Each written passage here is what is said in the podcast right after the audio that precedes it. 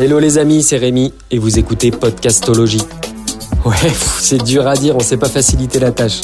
Mais c'est pas ça l'objectif. C'est une fois par semaine, je vous emmène en excursion dans la jungle du podcast game.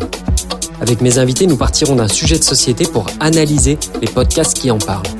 Ou alors c'est le contraire. On a la chance de vivre la révolution de l'audio, on va pas en rater une miette.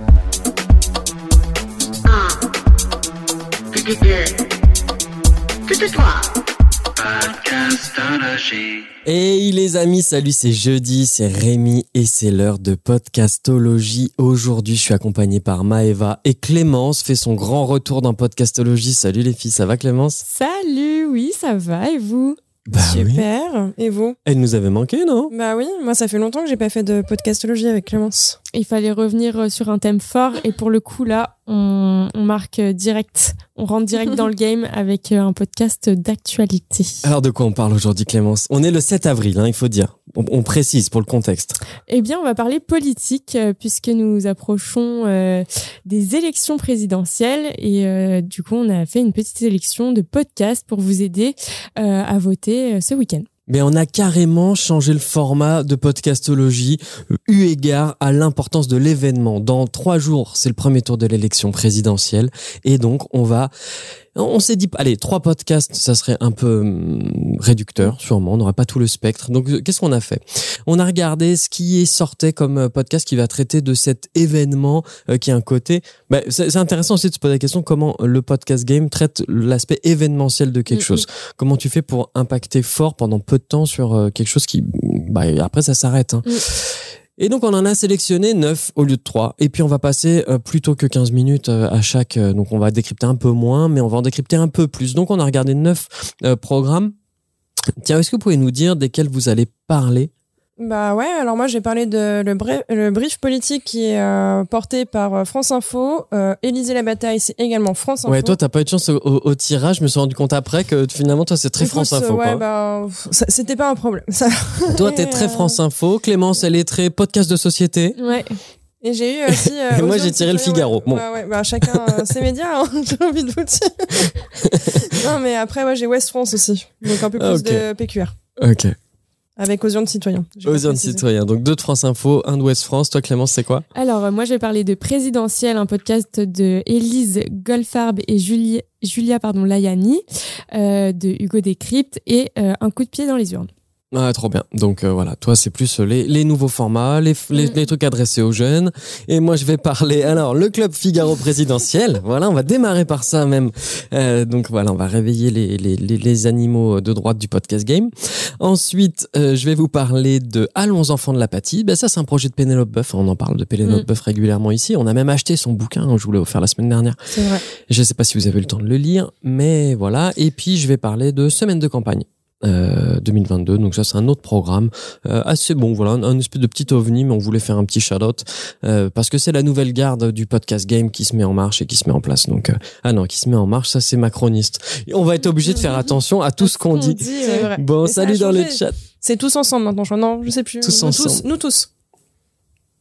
Son slogan de campagne cette année. ouais ouais non mais j'attendais de voir si tu les sortais tous si, parce que normalement tu cites un candidat faut en parler de tous hein. C'est vrai. Ah, ça on aurait dû faire un podcast jeu, tu vois. Enfin, un podcast game, mais bon, bref. euh, T'as raison, j'aurais dû faire un petit, un petit jeu sur les, slo- les slogans. Bon, est-ce que cette semaine, ça vous a aidé à affiner, vous, vos- votre vision de, de ce qui se passe en ce moment et à aiguiser euh, votre bulletin de vote? Disons que ça, moi, ça m'a permis d'avoir, euh, d'ouvrir mes chakras sur, euh, sur des, sur certaines choses, mais ça m'a pas non plus euh, aidé encore aujourd'hui à savoir qui j'allais voter. Je pense que c'est un problème assez récurrent pour cette élection. J'en ai parlé pas mal à mon entourage et c'est vrai qu'on a un peu du mal à se projeter sur un candidat. Et j'ai l'impression qu'il y aura plus des votes malheureusement par défaut que par conviction. ok. Tu t'analyses le pourquoi? Tu t'en... Pour quelle raison? De pourquoi on en est arrivé là Ouais, aujourd'hui en pourquoi, France. Pour quelle raison tu, tu tires ce constat-là? Bah, je pense que la dernière euh, élection, enfin, je le vois comme ça, mais il y avait vraiment un espèce de tout le monde était à fond derrière Macron, enfin pas forcément euh, mes proches, mais je veux dire, je trouve qu'il y avait vraiment un élan dans la société sur euh, ce nouveau candidat un peu ovni, euh, Ok, il ramenait un peu de, un vent de ramenait un fraîcheur. vent de fraîcheur exactement. Et là, en fait, Macron est complètement absent de de ces élections, on le voit pas. Il a fait un meeting, euh, ce qui est très peu, et puis euh, du coup on revient avec les euh, les vieilles thématiques, l'extrême droite qui est là, la, la gauche qui arrive pas encore à, à revenir non plus. Il y a que Mélenchon qui la représente.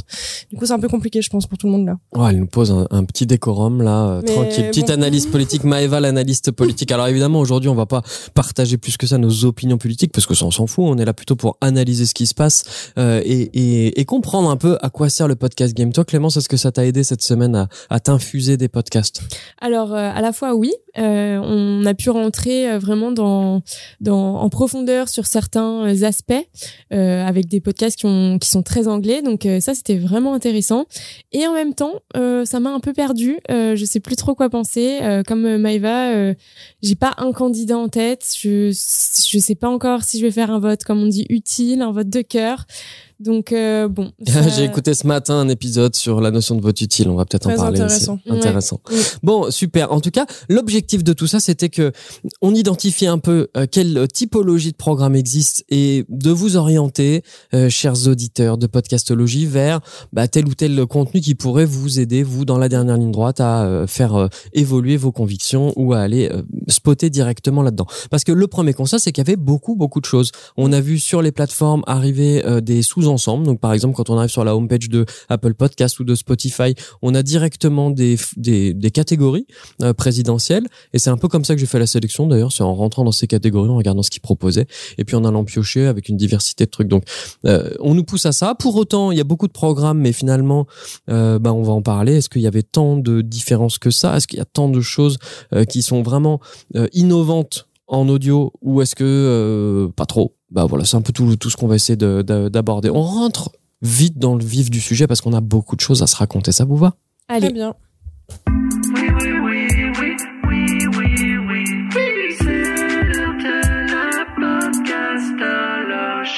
Hey, c'est jeudi, podcastologie politique à trois jours des élections. Salut sur Twitch, merci d'être avec nous. Et puis, n'hésitez pas à réagir hein, à tout ce qu'on va dire. Alors, premier truc, premier programme euh, dont on va parler. Oh là là, mais il y a Didier dans le chat. Alors là, ça va. il- Voilà, on a branché la politique et c'est parti. Alors. Premier euh, podcast, Club Le Figaro présidentiel. Eh ben oui, j'avoue, voire pour podcastologie, euh, je me suis abonné. Eh ben oui, parce que c'est un podcast pour lequel il faut s'abonner. Je me suis abonné à le Club Figaro présidentiel pour pouvoir accéder au euh, programme. Alors, rassurez-vous, hein, celles et ceux qui ont envie d'écouter les opinions euh, incarnées par le Figaro, donc la droite hein, globalement, euh, à travers ce programme-là, même si vous n'avez pas envie de dépenser les 1,49€ ou 1,79€ par semaine pour accéder au contenu du Figaro, il vous est possible de vous abonner gratuitement à l'essai pendant une semaine. Et voilà, il faut juste penser à se désabonner avant la fin de la semaine. Et ben sinon, vous payez chaque semaine 1,79€ pour accéder à tous, cette, euh, tous ces contenus-là. Est-ce que vous vous êtes abonné, euh, mesdemoiselles, Hmm, non. mesdames non, non, je me suis pas abonnée. Je savais pas qu'on avait cette offre, euh, cette super offre gratuite pour une semaine. On dirait Netflix. Vous écoutez sur quoi, vous, les, les programmes? Bah, moi, j'écoute tout le temps sur Spotify. Je Ah, ne ok. trouvais pas Ouais, le programme pareil. et du coup. Ah, ok. Bah, ça, euh, alors, sur, sur Apple Podcast, c'est assez clair hein, qu'il y a euh, Ah. moyen de tester gratuitement pendant une semaine. Bah, nous, en fait, on l'a même pas trouvé, je crois. Enfin, Et pour, peut-être euh, qu'ils le proposent pas hein, sur les autres plateformes. Il y avait un épisode euh, gratuit. Oui, mais alors, l'épisode gratuit, c'est un des premiers épisodes. C'est Bon. ça, ouais. On va parler du format. Donc en fait, qu'est-ce que c'est? La promesse, alors la description, je vous la lis. hein. Chaque semaine, le Figaro invite ses abonnés à assister à un débat en public et en compagnie des journalistes de la rédaction. Autour de Yves Tréhard, trois reporters, rédacteurs et éditorialistes accompagnés d'un invité portent leur regard sur trois thèmes, trois temps forts de l'actualité de la campagne présidentielle. L'émission, elle est diffusée tous les mardis soirs à 20h en direct de l'auditorium Jean d'Ormesson au cœur de la rédaction du Figaro en exclusivité pour les abonnés. Sa version podcast est disponible dès le lendemain, chaque mercredi matin. Voilà la promesse. Donc on l'a bien compris. Hein. C'est euh, bah, c'est la team Le Figaro. Hein. Donc on a un peu de tout. Ça change. La sélection, le casting change à chaque épisode. Et euh, bah, du coup, au niveau de la tonalité, bah, on s'y attend. Hein. C'est euh, euh, droite assumée, hein. super euh, Ok. assumé. Et le débat, on est dans une espèce de de débat un peu infotainment quoi. Déjà la, le- la durée c'est 55 minutes à peu près. Euh, le journaliste qui anime est très gouailleur, euh, très franc, puis ils sont entre eux. Donc là autant dire qu'il n'y a pas de euh, l'opposition, elle se fait en- dans la nuance. hein. Euh, elle est presque rhétorique, c'est presque du combat rhétorique euh, qu'on a entre entre, entre ses amis. Euh, j'ai écouté un épisode, moi, hein, j'avoue, je m'en suis pas non plus fait euh, 50. J'ai écouté un épisode, le dernier. Euh, quel candidat a fait la meilleure campagne? Ce qui est intéressant euh, dans le programme, c'est que oh, tu suis ça presque comme tu vas suivre un show euh, télé ou un, un, un truc qui avance dans le temps. Il décrypte vraiment, c'est un podcast d'actualité. On n'est pas là sur, euh, c'est c'est pas un contenu que tu vas te réécouter dans, dans trois mois ou dans trois ans. C'est vraiment un contenu d'actualité qui va décrypter en temps réel, avec un point de vue, avec cette diversité de profils, euh, ce qui se passe en ce moment. Ce que ce qui m'a fait sourire au début dans l'épisode que j'ai écouté, c'est que euh, vous pouvez. Oh là, bah, on, on a du monde. Déjà, dès qu'on met euh, voter euh, sur Twitch, ça y est, hein, ça récupère Ah du bah. monde. Bah, salut, hein, dans- salut, Salut tout le Super monde, Cam, hein. salut Andrea. Hello Euh, ce qui m'a surpris et fait plutôt sourire, c'est que les spécialités de nos euh, spécialistes experts de politique, quand tu regardes, il y en a un qui est euh, journaliste genre culture, euh, un autre, c'était pas hyper franc le côté très politique du casting qu'il y avait. Un des trucs dans la tonalité qui m'a assez surpris aussi, c'est qu'on est dans une tonalité très- assez patriarcale quand même.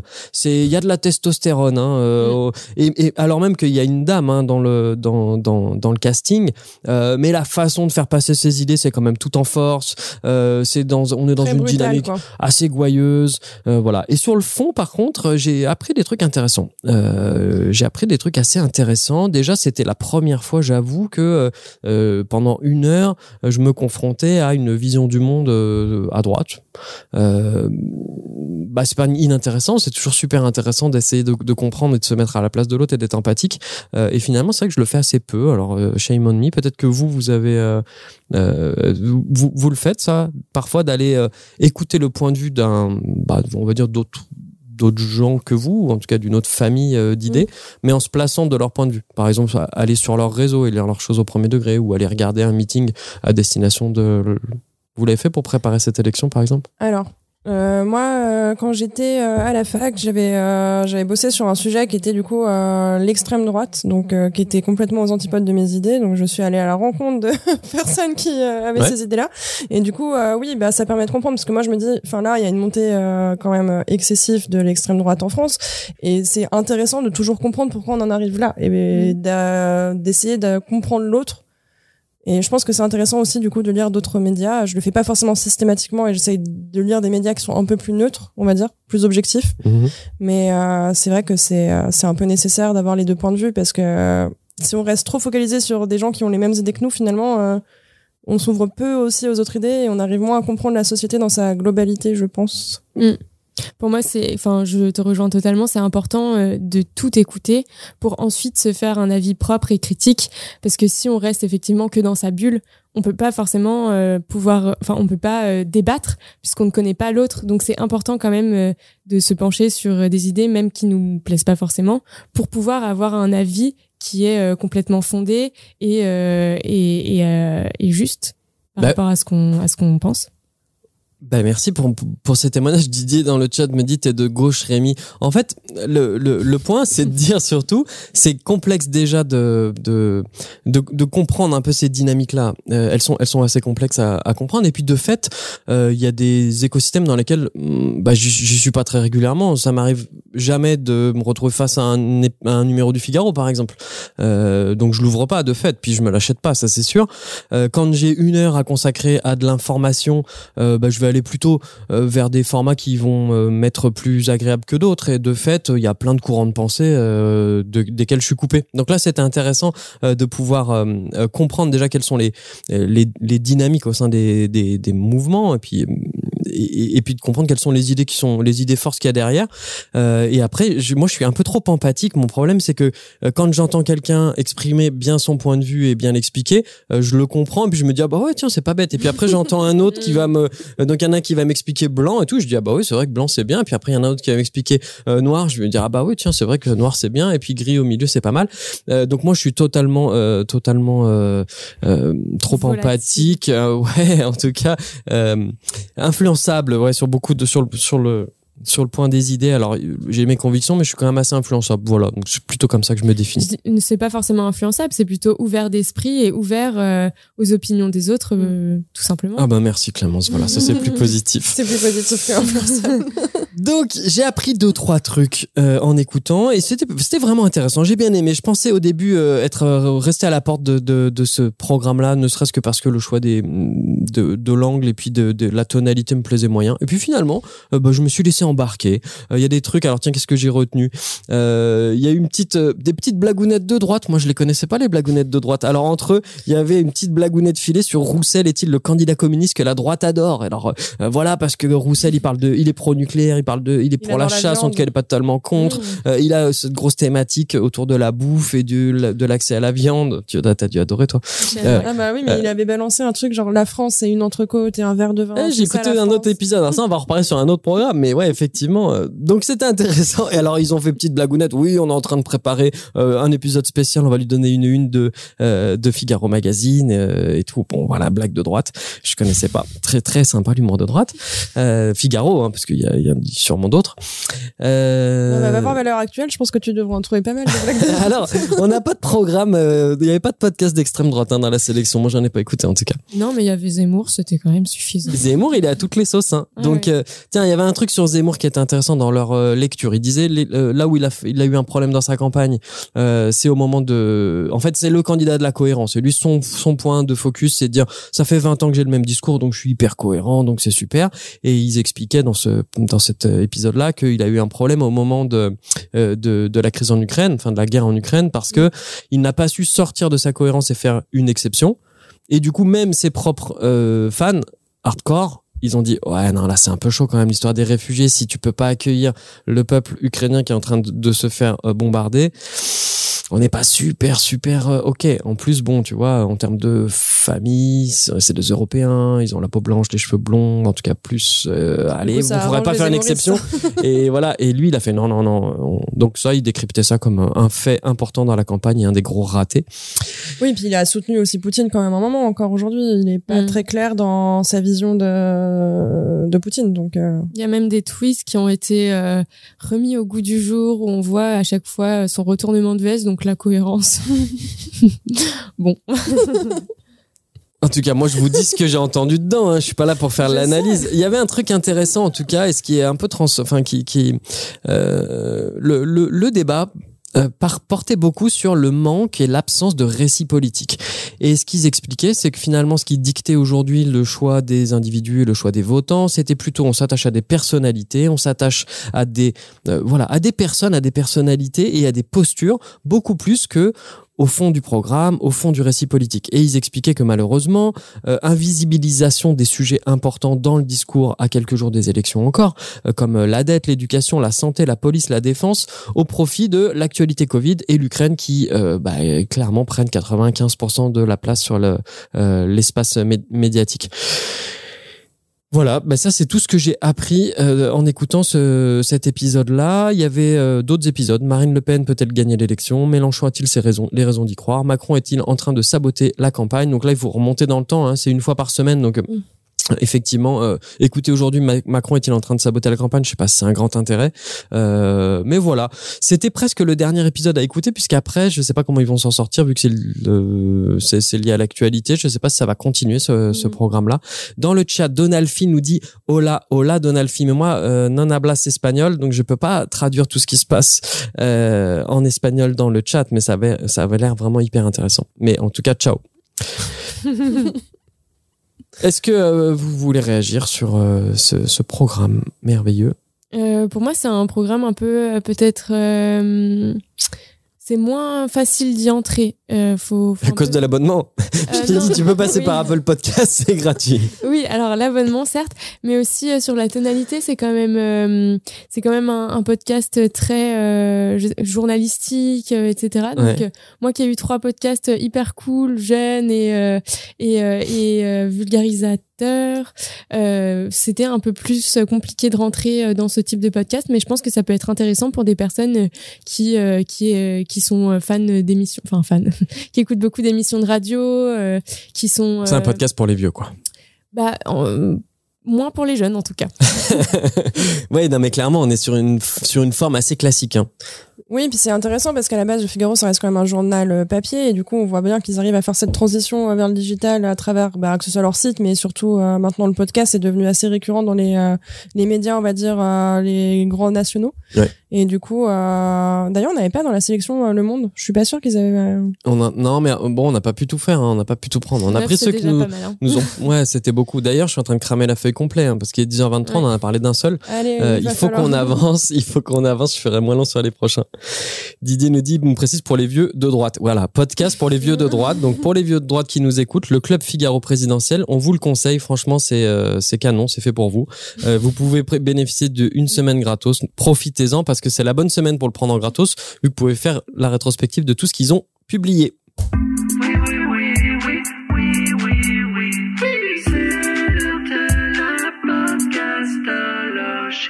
Allez, podcastologie spéciale politique cette semaine, on vous aide à faire le tri dans les programmes existants, aiguiser nos coupes-coupes. À Maëva de nous parler du brief politique. À toi de jouer Maëva. Alors, le brief politique, donc euh, c'est ce qu'il faut écouter pour avoir les infos quotidiennes, on va dire, euh, de cette campagne présidentielle euh, en 2-3 minutes. C'est un podcast qui est du coup de France Info, présenté par Naïla Latrousse, journaliste politique, donc qui est là pour nous briefer l'actualité. Et la promesse est au rendez-vous, parce que qui euh, je lis beaucoup les infos sur euh, bah, j'ai mon application euh, Le Monde ça fait très bobo et je suis désolée de dire ça. Mais du coup t'as je... droit d'être bobo ouais, mais je, je suis peu l'actualité à la télé en ce moment. Vraiment j'ai de plus en plus de mal avec le format télé en termes d'infos surtout. Mais t'as encore une télé chez toi? J'ai encore une télé ouais pour le plaisir de regarder Netflix et puis Top Chef qui bon bref voilà. Chacun ses plaisirs et du coup, euh, je trouvais que c'était super comme format parce qu'en deux minutes, il y a vraiment un condensé qui est quand même très intense d'informations. Et euh, donc moi j'ai écouté un peu ceux de la semaine de cette semaine donc euh, qui revenaient sur les interventions euh, télévisées ou même les discours euh, de certains candidats. Donc il y a eu par exemple Yannick Jadot qui ils sont revenus sur son intervention sur TF1 que moi j'avais pas du coup écouté. Et en fait du coup TF1 a un petit jeu très rigolo apparemment pour ces interviews politiques c'est qu'il présente une photo du coup portrait officiel comme si le candidat était élu. Okay. Et du coup, ils ont présenté cette photo à Yannick Jadot, donc très institutionnel. Donc, euh, Yannick Jadot voudrait complètement refaire cette photo. S'il est président, il veut que ce, ce soit le président au service des Français et des Françaises. Donc la photo officielle de Yannick Jadot, ce serait lui au milieu de plusieurs Français et Françaises. Voilà, quel pavé dans la mare. Euh, une idée. Euh... Ça, on va, on va parler juste après de, de Hugo Décrypte et il y a quand même un enjeu de gamification là, de la mm. campagne pour rendre ça un peu plus ludique. Et toi, tu dis que TF1 fait ça aussi. Ouais, euh, TF1 euh, se prête à des petits jeux, on va dire. Et hier, je, pas plus tard qu'hier, je regardais Quotidien. Et du coup, il y avait Jean-Michel Apathy qui était invité. Donc, c'est pour faire après le mm. lien avec le podcast que tu présenteras.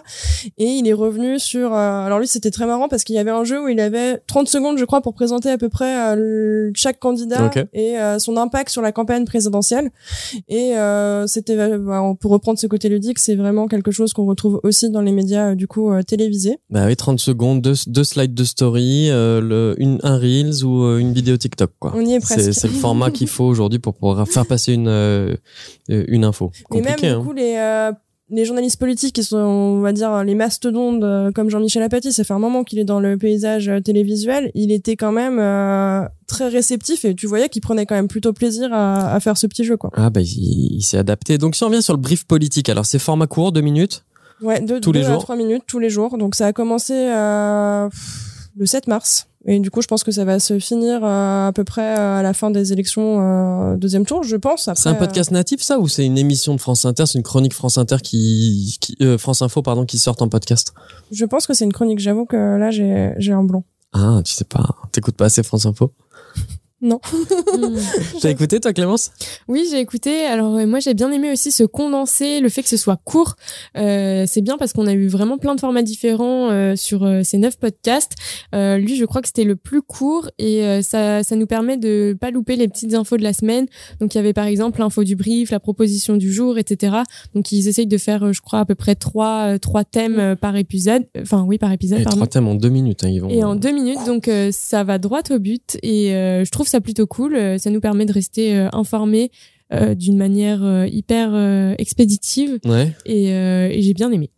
Alors ça, ça vient bien se glisser dans, euh, par exemple, Mon Daily sur Spotify, Mm. euh, où il te pousse, on en avait parlé pour euh, l'heure du monde ou pour, ce- ou pour Hugo Décrypte, il te pousse euh, un format très court au milieu de ta musique euh, pour pouvoir t'informer et, rester en contact avec l'actualité. Vous avez écouté quels épisodes? Vous êtes remonté dans le temps ou pas? Non, moi j'avoue, j'ai écouté ceux de cette semaine parce que c'est comme un peu tu disais tout à l'heure, c'est des podcasts qu'il faut écouter qui sont en lien vraiment avec l'actu chaude Mm. et je trouvais pas ça forcément pertinent et intéressant d'écouter ceux d'il y a quelques semaines parce que tout a changé. Et euh, mais du coup, j'ai pu aussi euh, voir qu'il y avait eu une rupture entre Valérie Pécresse et Nicolas Sarkozy Mm. qui s'était Ah, fait j'ai écouté ça aussi. euh, hein. Donc c'est euh, ça, c'était Nicolas Sarkozy ne répond plus. Mm. On a eu Jean-Luc Mélenchon ressort ses hologrammes. Ah, les Ah. fameux hologrammes, oui. Pour Anne Hidalgo, objectif 5%, et les nuances de gauche sur l'ubérisation du monde. Ça, c'était les épisodes de cette semaine. Et celui d'aujourd'hui, la gauche prépare euh, le troisième tour social. Ouais, bah, je l'ai pas écouté celui-là, mais du coup, Moi Hidalgo, plus. euh, ça m'a fait, c'était intéressant parce que je pense qu'elle sait pertinemment là que la campagne est un peu pliée pour elle. Mais du coup, l'objectif c'est les 5% pour le remboursement euh, du coup euh, de la campagne, mais euh, le PS va tout faire pour y arriver, mais je suis pas sûre qu'il ça va coincer. Ah ben ça, on verra. On verra. Peut-être qu'il y aura plein de bonnes sur- euh, de plein de surprises. Mm. Bonne ou En mauvaise. tout cas, pour moi, j'ai pas d'avis hein, sur ces sujets-là. Euh, Après, ce qui était intéressant dans le format aussi, c'est que c'est un format qui est très neutre pour le coup, Mm. contrairement à- Journalistique, quoi. ouais, Très factuel. qui est beaucoup moins dans l'analyse ou le point de vue ou par rapport au Figaro par exemple que que tu présentais avant. Bah déjà en deux minutes, t'as un peu moins le temps de faire passer euh, Oui, ta ça. nuance. Là, c'est très incarné par une journaliste. Oui. Voilà, on est sur un format classique de pastille radio, euh, France, euh, France, euh, euh, Radio France, et qui euh, du coup là est, est exporté en podcast. On sait pas trop si c'est du natif ou pas. Ça serait tout à fait crédible que ce soit une pastille qu'ils exportent et puis qu'ils te mettent en podcast pour un intérêt de, de te mettre ça dans ton quotidien et puis de garder voilà attribuer deux minutes à ça euh, en t'abonnant bon voilà l'intérêt euh, si vous avez raté, je sais pas si ça vaut le coup maintenant de se réabonner euh, tout de suite à, à ce truc-là, sauf si vous avez très peu de temps euh, à consacrer à votre préparation à la campagne, ou alors vous, si vous aimez les anecdotes ou le, le, le, le côté très sharp de l'approche euh, journalistique. On a Hervé dans le chat qui arrive. Salut Hervé. Salut Hervé. Salut. Ah oui, ça parle politique aujourd'hui. L'objectif de cette heure qu'on passe ensemble, c'est de vous faire un panorama de ce qui existe pour finir de vous informer à quelques jours de la, de la présidentielle. Est-ce qu'il y avait d'autres choses que vous vouliez rajouter sur ce programme, le brief, poli- euh, le brief politique? Eh bien, c'est très court, ça, ça, ça se glisse bien dans son quotidien et ça permet de rester informé. Donc, Mm. euh, bon podcast. Ah, écoutez, oui. Ah, écoutez, eh ben allez, on continue notre, notre, notre, nos avancées dans la jungle du podcast Politique Game.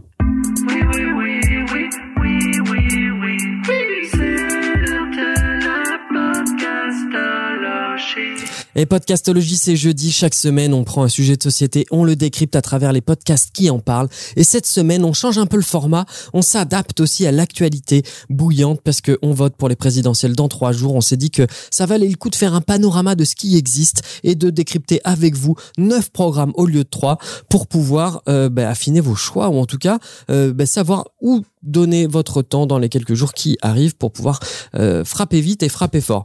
On va parler maintenant de Hugo Décrypte et c'est le grand retour de Clémence dans Podcastologie. On est ravis de t'accueillir Clémence. Merci. Alors oui, on va parler. C'est ton des- chouchou, hein, Hugo Décrypte. hein. Ouais, on l'adore, on l'adore.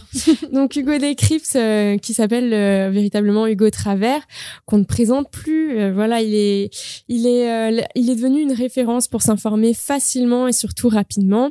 Il est présent sur YouTube, Instagram et plus récemment Twitch, où il nous prouve que chaque jour que l'actu- l'actualité est accessible à tous et à toutes. Donc euh, on l'aime pour sa vulgarisation euh, et surtout pour les codes euh, des réseaux sociaux qu'il maîtrise à merveille. Donc là, il a plusieurs formats pour traiter les élections présidentielles. On peut retrouver par exemple sur sa chaîne YouTube les interviews face cachée. Donc là, on va avoir tous les candidats qui vont venir un par un s'asseoir dans un canapé. Face Ouais. à eux, il y aura un écran sur lequel défilent des emojis. Il va appuyer sur un buzzer et euh, suivant euh, l'emoji euh, sélectionné, euh, il y aura une question qui sera posée euh, au candidat. Donc euh, je trouve ça hyper ludique. On a, comme tu l'as dit tout à l'heure, une gamification. Euh, encore une fois, quelque chose de très accessible, de euh, qui correspond euh, vraiment aux jeunes. Donc euh, je trouve que c'est un, un format euh, plutôt intéressant. Est-ce qu'il a réussi à avoir tous les candidats? Euh, je crois qu'il a eu les 12. Sauf Macron, je Ouais, crois. il hein. a pas eu Macron. Sauf je crois. Macron, Mm. ouais. Et il a eu tout le monde, ouais, sinon à part Macron. Mais c'est intéressant de voir aussi dans ces formats-là les candidats quand ils savent qu'ils s'adressent aux jeunes. Ouais. Oui. Et notamment les gens qui sont euh, les plus euh, d'habitude virulents qui montent sur la table, de voir dans quelle position et dans quelle posture ils se mettent quand il s'agit de bah, d'être bankable à destination des jeunes, parce que clairement Hugo Décrypte et ses euh, et ses médias, c'est aujourd'hui le mastodonte qui touche on va dire un grand nombre de, gens, mais en particulier la jeunesse. Bah, c'est ce que c'est ce que j'aime en fait. Euh, Je trouve que c'est euh, c'est cool de voir que euh, les politiques euh, arrivent à s'adapter et à aller sur d'autres formats euh, tradi- enfin plus traditionnels et, euh, et de voir qu'en fait euh, ouais il y a une vraie légitimité derrière euh, son contenu et qu'il arrive à aller sur YouTube, qu'ils arrivent pardon à aller sur YouTube, euh, de, de faire des, euh, des des programmes aussi sur Instagram, Mhm. sur Twitch et euh, je trouve ça euh, hyper pertinent parce que les jeunes c'est quand même le futur, c'est c'est c'est les adultes de demain et euh, c'est une pour moi c'est une partie de la population qu'il faut pas oublier et euh, Hugo Décrypte euh, je trouve nous incarne plutôt bien et euh, c'est un programme où on se sent concerné par les mots qui sont utilisés, par les concepts, par les formats et, et je trouve que ça ça nous inclut bien dans la campagne. Alors, ce qui est intéressant, tu l'as dit, c'est le multiformat. Parce que euh, évidemment, c'est on triche un peu parce qu'en vrai, en podcast, il n'y a pas vraiment un, un podcast politique dédié à la présidentielle dans le cadre de Hugo Décrypte. Voire même ces gros, ces longs formats YouTube, ils sont même pas retranscrits sur euh, son podcast Hugo Décrypte. dommage. hein. Par contre, il, il, il a son podcast quotidien euh, d'actualité Hugo Décrypte, sa chaîne YouTube où il a ça, plus les longs formats dont tu viens de parler, et puis son compte Insta, notamment le week-end où il complète euh, avec plein d'infos en dynamique. Et donc c'est l'avantage d'avoir euh, tous ces formats-là et d'être euh, ultra omniprésent et, avec un, plein de canaux différents pour pouvoir toucher les gens, qui font qu'il est il, est partout. Sur la tonalité, qu'est-ce que vous en avez pensé de ces longs formats notamment? Quelle tonalité il prend lui Hugo Décrypte? Bah, il prend quand même une posture journalistique. Hein. Euh, On n'est pas non plus sur quelque chose de, euh, de, enfin, de franc parler ou voilà. C'est quand même une posture journalistique qu'il incarne euh, plutôt bien. Et, euh, et donc on a euh, face à lui un candidat qui s'exprime euh, avec une tonalité aussi euh, plutôt, enfin, officielle. euh, Mhm. euh, donc voilà, mais le format fait que ça reste quand même accessible. Après, euh, effectivement, euh, la tonalité est peut-être plus euh, abordable sur son compte Instagram où il fait des carousels, où il fait des reels, euh, où là le candidat a moins le temps de s'exprimer et on est plus sur l'authenticité, sur la rapidité euh, de par ses concepts et, euh, et donc c'est peut-être plus accessible sur Instagram. Sur Insta, il reprend une des pastilles de son format long qui est toutes les questions possibles en une minute Ouais. qu'il pose à chaque candidat et ça permet aussi de comparer les discours des différents candidats Ouais. euh, sur des questions clés. Alors, la réponse doit être par oui ou par non. Donc là, on voit bien le niveau de gamification et de simplification à l'extrême du débat politique aujourd'hui, euh, du prêt à euh, prêt à mâcher pour tout le monde, pour qu'on puisse du prêt à penser. Voilà, euh, c'est à la fois, ben, on voit bien que c'est l'époque. À la fois, ça pose quand même des questions. Et moi, une des questions que ça me posait, c'est que Hugo Décrypte, quand je l'ai découvert, la première vidéo la plus vue sur euh, sa chaîne YouTube, c'est une vidéo d'il y a deux ou trois ans où il harangue Marine Le Pen, il est sur un plateau télé et il représente les jeunes, il incarne les jeunes et il harangue Marine Le Pen, il la pousse dans ses retranchements, il l'empêche de dire des conneries. Et en fait, ça tranche un peu avec la position là journalistique très euh, voilà Très beaucoup plus neutre où il va interviewer les candidats. Alors évidemment, il y a quand même dans les angles des questions, dans la façon dont il va orienter un petit peu certains débats, euh, on sent quand même des points de vue derrière, mais il passe les plats un peu à tout le monde dans une idée plutôt d'ouvrir un débat, de neutraliser euh, son point de vue à lui au profit de euh, la fenêtre qu'il donne à chacun des candidats. Et je pense qu'il il se met à la place plutôt de ses audiences en leur disant je vais vous donner un point de vue, l'effort que je fais c'est de vous mettre les 12, bon moins un, euh, et puis après bah, charge à vous de, de, de vous faire votre propre point de vue. Dans le chat, Laurine nous dit on l'adore, elle nous dit bonjour, salut Laurine. Et Didier Salut, pense Laurine. que c'est une référence à Hugo Délire. Hugo Délire, je pense que les, les, les moins de, de 40 ans peuvent pas connaître. hein. Faudrait lui demander hein, si c'est une On lui demandera hein. à, à Hugo Décrypte si c'est une référence à Hugo Délire. Qu'est-ce qui vous a marqué euh, d'autre dans le fond? Alors, qu'est-ce qu'on a appris en regardant les vidéos de, de Hugo euh, Décrypte Euh, bah, on en apprend plus sur euh, les programmes de chacun Mm. Euh, et aussi sur les carousels. euh, J'ai bien aimé le fait qu'ils reprennent une question plutôt globale et de voir les aperçus de chaque, enfin les, les, les réponses de chaque candidat pour, contre, mitigé. Et ensuite, euh, en slidant, on a euh, toutes les infos un peu plus euh, approfondies. Ok. Enfin, vraiment, il y a tout un contenu qui est qui est hyper accessible et avec une vraie vue d'ensemble. ça permet aussi de, à la fois de rentrer très en profondeur avec la vidéo YouTube et en même temps d'avoir une prise de recul avec les formats plus sur Instagram. Moi, je trouve qu'il joue très bien le côté format justement quand il est sur Insta, il va vraiment euh, réussir à utiliser tout, on va dire les codes et les outils d'Instagram pour euh, bah, pour appuyer ses infos, etc. J'ai adoré le carrousel sur le programme, moi que je trouve très bien fait pour vulgariser. Si vous n'avez pas le temps de lire les programmes des candidats que vous venez de recevoir euh, cette semaine, je trouve que c'est une bonne façon d'avoir les infos principales. Et pour moi, oui, ça s'adresse aux jeunes parce qu'ils jouent avec les réseaux sociaux, tous nos codes à nous. Mais par contre, je pense que c'est aussi une bonne façon parce qu'il y a beaucoup de gens aujourd'hui en France, même des personnes dans certain âge qui se sentent déconnectés des discours des politiques et qui n'ont Enfin, parfois les politiques, euh, dans leur façon de parler, de s'adresser à la population, c'est pas toujours très compréhensif. Du coup, je pense que c'est aussi une bonne façon de vulgariser la politique et euh, quelque part tant mieux. Après, oui, ça pose des questions parce qu'aujourd'hui l'info, elle doit être très rapide et on a du mal à aller creuser vraiment les choses en profondeur. Mais je trouve que ces différents canaux le permettent parce que YouTube, c'est quand même des vidéos qui durent à peu près une heure, je crois, 50 minutes. Ouais, ça dépend des formats. Donc il prend quand même le temps avec chaque candidat d'aller au fond des choses. Donc euh, c'est pour moi, il joue vraiment cette enfin il est il a cette sa force c'est vraiment d'utiliser tous les formats dans leur euh, dans leur ensemble. Ben, je suis d'accord avec euh, tout ce que vous dites. Merci pour l'analyse. Euh, S'il y en avait qu'un à conseiller S'il y avait un seul euh, média vers lequel on aurait envie de vous renvoyer, euh, ça serait celui-là. En tout cas, moi, ce serait le cas euh, de tout ce dont on va parler aujourd'hui, parce que c'est effectivement, comme tu l'as dit, très adapté à l'époque. avec tout ce qu'elle a de bon, de pas bon, c'est pas, on n'est pas là pour débattre de est-ce que c'est bien, est-ce que c'est mal, mais juste c'est les faits. Les gens ont besoin de pouvoir s'informer très très vite, peut-être parfois de rentrer dans la complexité quand ils ont le temps, et puis quand ils ont pas le temps, voilà, il y a un côté infotainment qui est évidemment présent. Il faut que l'info soit bien packagée si on a envie qu'elle nous imprime. Une des forces qu'il a, lui, je trouve, c'est qu'on retient globalement euh, ce qu'il essaie de faire passer comme euh, comme comme truc. Moi, j'en ai regardé beaucoup euh, de ses contenus YouTube, j'en ai écouté beaucoup. Ça a été un des médias que j'ai le plus utilisé pour pouvoir me faire un avis sur les choses. Et pour l'anecdote, mes gamins me demandent tous les matins en voiture quand on part, est-ce qu'on peut regarder, est-ce qu'on peut écouter Hugo Décrypte On a un mm. petit trajet voiture. ça correspond à peu près à cette durée-là. Et, et, celui qui demande le plus, c'est mon gamin de 7 ans. ce qui est toujours surprenant, c'est pas du tout moi qui leur donne envie. moi, je préférais parfois qu'on on écoute juste euh, notre musique et qu'on kiffe. Mm. Euh, mais voilà, on se tape euh, l'actualité tous les matins grâce à, Hugo Décrypte. C'est le petit quotidien de son époque. Je sais pas si vous vous rappelez les, oh les journaux, le petit quotidien pour les enfants. Bah pareil, ça vulgarisait l'info, mais c'était beaucoup moins, on va dire, ludique. Donc tout ça, ça donne quand même plutôt, bah ça fait plaisir quand même et ça rassure sur le monde dans lequel on vit. On n'est pas totalement dénué d'intérêt pour les choses importantes, pour les sujets importants. Et il y a des gens qui vont être des bons d'union des bons passeurs pour pouvoir euh, rendre la complexité accessible. C'est un peu notre Tintin, hein, euh, Hugo Décrypte. Oui, on peut dire ça comme ça, ouais. J'ai l'impression qu'il essaie de prendre cette place un peu de Tintin. Bientôt la houppette. voilà, on va voir comment il évolue dans les euh, dans les années qui viennent. L'ami Hugo Décrypte. Allez, on continue parce que on en a, on en est qu'au quatrième.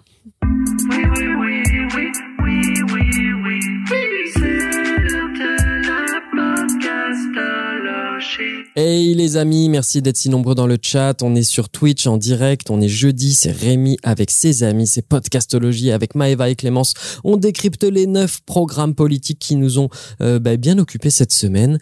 Et à moi de vous parler de Allons enfants de l'apathie. Alors attention jeu de mots, hein. Allons enfants de l'apathie. Donc pour Jean-Michel apathie, le chroniqueur star politique avec son accent du sud et sa gouaille, euh, son franc-parler qu'on voit sur les plateaux télé. Moi, je sais pas, c'était à l'époque de Quotidien, je crois, hein, que je l'avais découvert. Euh, ouais, c'était dans le Grand Journal quand c'était présenté par euh, Michel oui. sur quel Ah oui, à ce point-là, d'accord. Ouais, bah ouais, ça, nous ramène. moi, j'étais au lycée à l'époque. Et il était déjà vieux. Enfin, déjà vieux. Il était déjà. il n'a pas changé. il n'a absolument pas changé. Il a toujours la même verve, la même gouaille, et c'est toujours aussi rigolo de l'écouter. Mais là, c'est un mash-up. C'est Jean-Michel Apathy, X Pénélope Boeuf, la nouvelle queen du podcast game qu'on kiffe aussi. On en a parlé plusieurs fois dans Podcastologie. On a offert son bouquin la semaine dernière, un de ses bouquins. Euh, Pénélope Boeuf qui a une chaîne euh, de podcast et euh, qui produit des programmes. Voilà. Et là, elle a eu une idée, c'est de se dire, on approche euh, de l'élection présidentielle. Alors, du lundi au, au, vendredi, je vais demander à Jean-Michel Apathy de vous expliquer les bases de la politique en trois minutes top chrono. C'est ça. Voilà, ça c'est la promesse. Vous en avez écouté beaucoup? J'en ai écouté un moi pour l'instant, mais parce que manque de temps malheureusement. Ouais. J'aurais aimé écouter plusieurs parce que je trouve que les sujets sont hyper intéressants. Il y a le débat Mm. sur les animaux, euh, le débat sur la sécurité sociale, et moi j'ai écouté celui sur l'histoire de la devise de la République. Ok. Intéressant. T'as retenu des choses ou pas?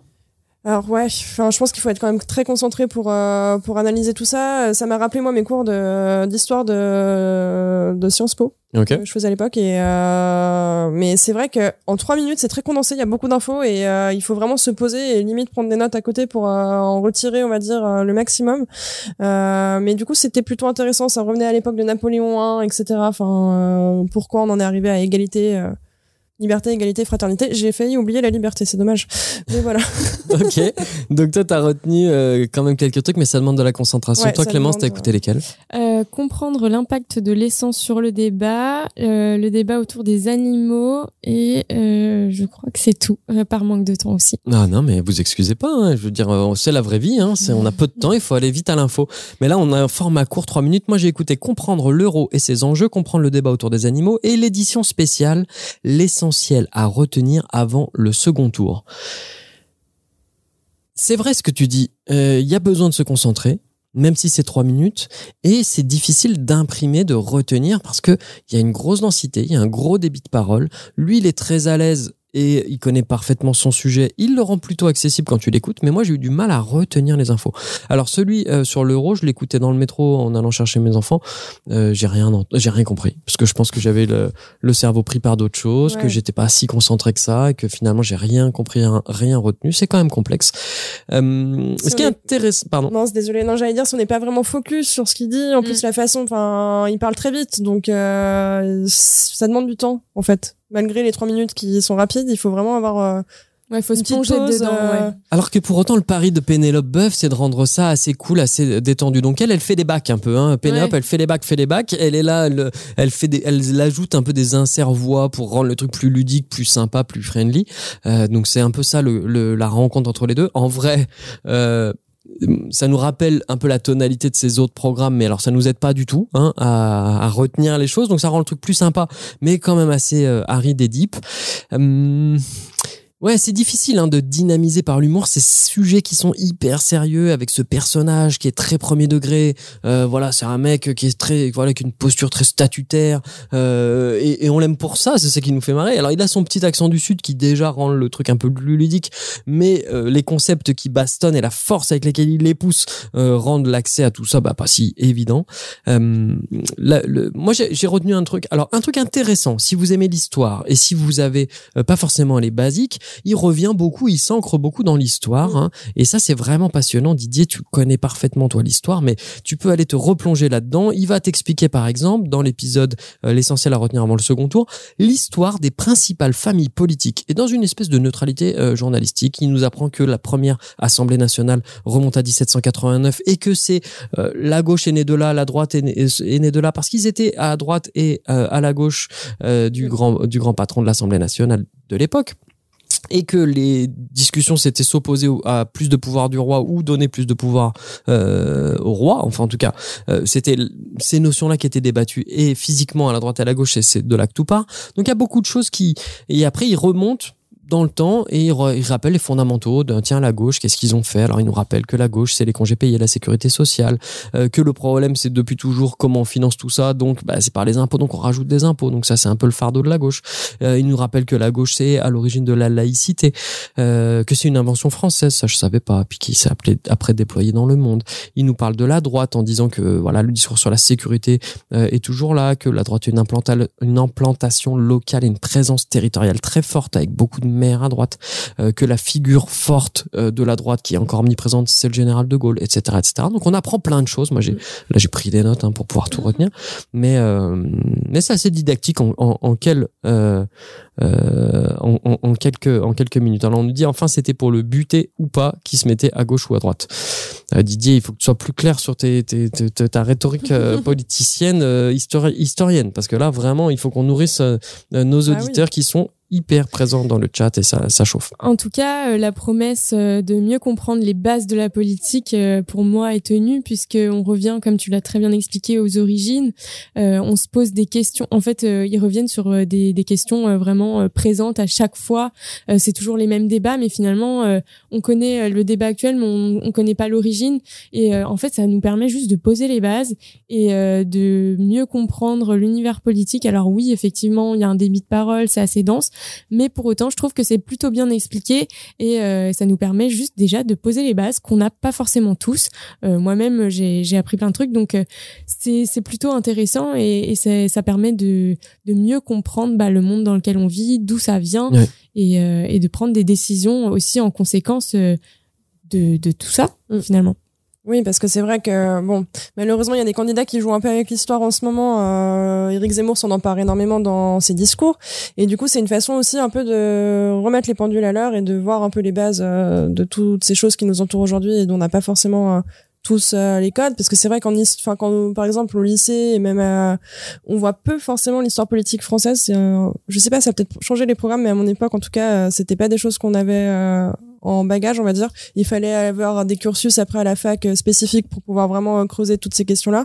Et du coup, je pense que si on est intéressé un peu par toutes ces questions sociétales, c'est vraiment une euh, bonne porte d'entrée euh, pour, euh, pour creuser ces sujets. Quoi. Bah là, c'est un peu la métaphore du lance-pierre. hein. Si on veut pouvoir jeter notre notre point de vue le plus loin possible et se projeter le plus loin possible dans notre avenir, il faut savoir remonter à ses origines le plus loin possible. Voilà, votre lance-pierre, si vous tirez vers le vers l'arrière, si vous vraiment vous connaissez euh, votre histoire et vos origines, vous avez plus de chances d'aller plus loin. Bon, et ben non, mais le pari est intéressant, hyper intéressant. Moi, ça m'a fait kiffer euh, le, le crossover euh, aussi entre euh, voilà ce monde très sérieux et puis un monde plus ludique, entre quelque chose qui est de la vulgarisation et quelque chose qui est vraiment rentrer dans les faits et puis euh, avoir un, énorme bagage. Donc, pour moi, c'est super réussi. Ça donne envie là de continuer. Et là, il est plus atemporel. Hein, ce contenu, on n'a pas besoin d'être au- aux abords de l'élection pour pouvoir l'écouter. Donc, moi, c'est quelque Mhm. chose que je vais essayer de, de continuer à écouter pour continuer à progresser sur la compréhension de tout ça. Est-ce qu'il y avait autre chose que vous voulez rajouter sur ce programme? Non, c'est C'est bon. ouais. Eh ben, allez, on continue.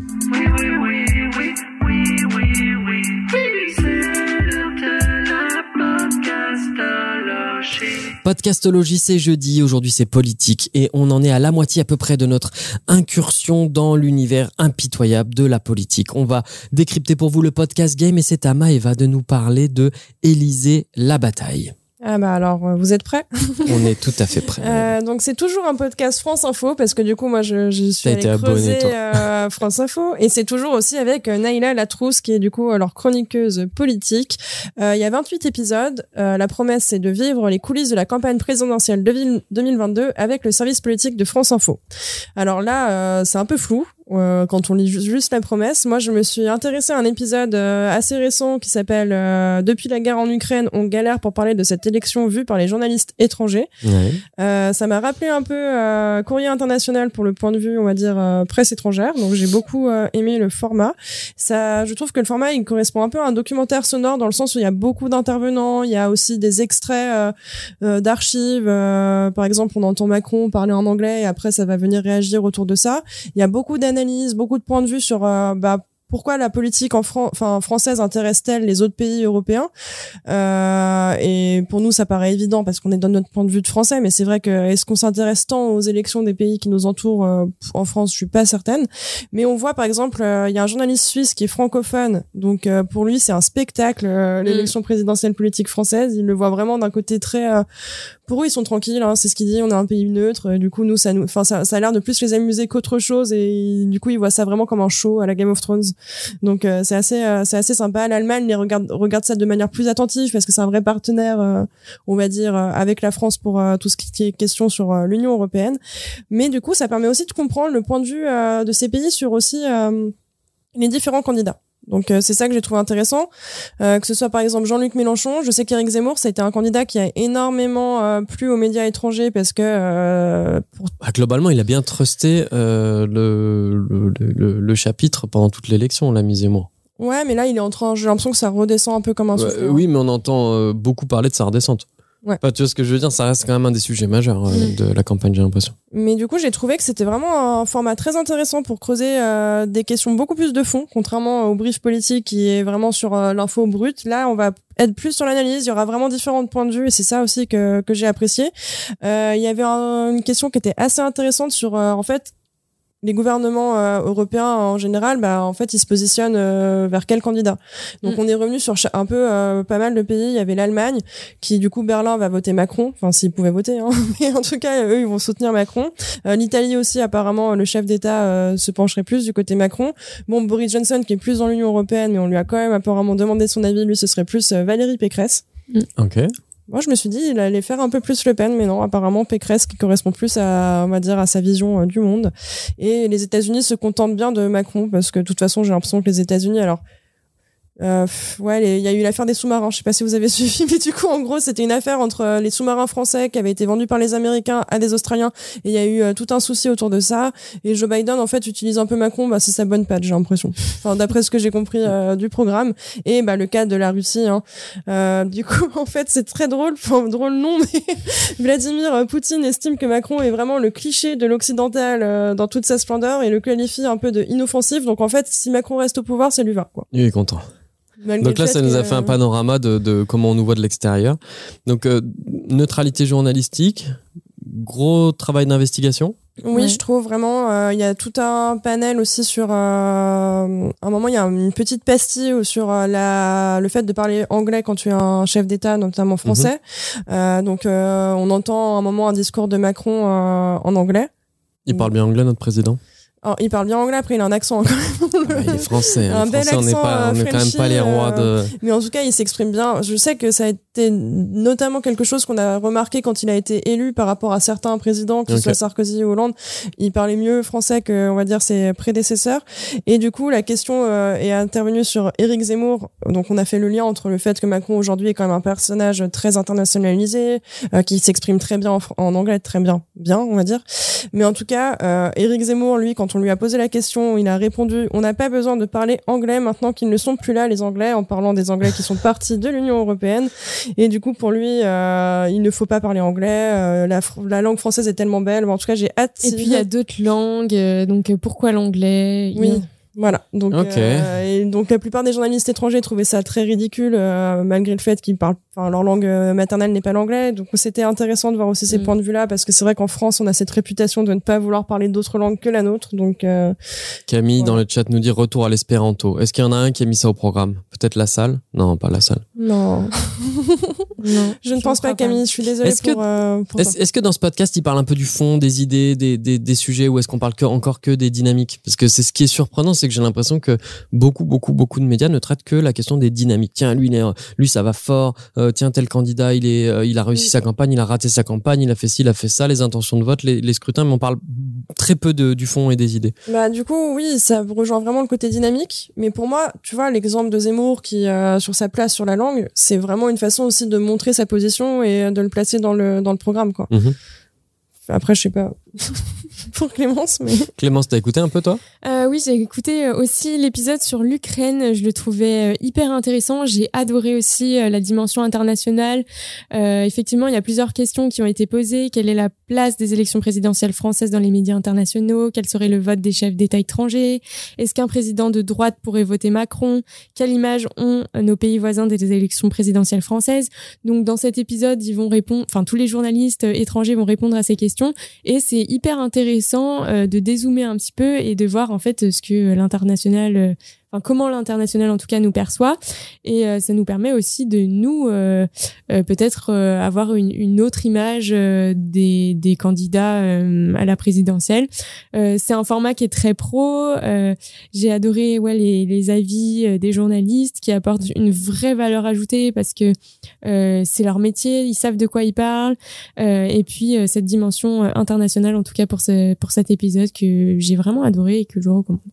Bon. bah en fait, il creuse vraiment les questions de fond et en fait, le- le- l'émission est sortie à partir de, a commencé en janvier, Mhm. donc pas dès la campagne comme par rapport au brief politique, lui qui, ont, qui a commencé dès que la campagne a été lancée, du coup en mars. Là, euh, ils ont essayé de creuser vraiment un peu en amont. euh, à partir de janvier, euh, il y avait des premiers épisodes, donc c'est vraiment Par contre, comme la promesse c'est vivez les coulisses de la campagne prési- présidentielle, il y a des chances quand même que ça s'arrête après. Enfin, D'ailleurs, ça s'appelle Élysée la bataille. Oui, mais ils ont, je veux dire, pour eux, la campagne, elle commençait dès janvier, Ouais, ce qui n'est pas le cas de nombreux médias. Euh, après, oui, j'étais un peu frustrée parce que la promesse était vivez la campagne euh, de l'élection, et je pensais qu'on aurait un peu plus d'interaction avec euh, les candidats euh, à l'élection C'est un épisode tous les 15 jours, hein, aussi 25 minutes. Après, c'est un épisode. Enfin, à mon avis, leurs épisodes demandent vraiment un grand travail. euh, ils ont rien publié depuis le 24 mars ou c'est moi qui suis en retard? C'était le dernier celui sur l'Ukraine. Ok, bah allez les gars, là, faut, faut, accélérer. Hein. La promesse, c'est un tous les 15 jours, donc on devrait pas être loin là. On attend. Euh, on attend impatiemment. Bon, voilà, euh, vous pouvez aller vous faire votre idée sur toutes les plateformes de podcast et sur l'appli euh, France Info. ou Radio France, pardon, l'appli Radio France sur laquelle il y a tous les podcasts de Radio France. Si ça vous va, on continue. On va parler d'un podcast plutôt de société là. hein. Tu l'attends impatiemment celui-là ou pas, Clémence? Est-ce qu'on va parler de présidentiel? On va parler de présidentiel. Ouais.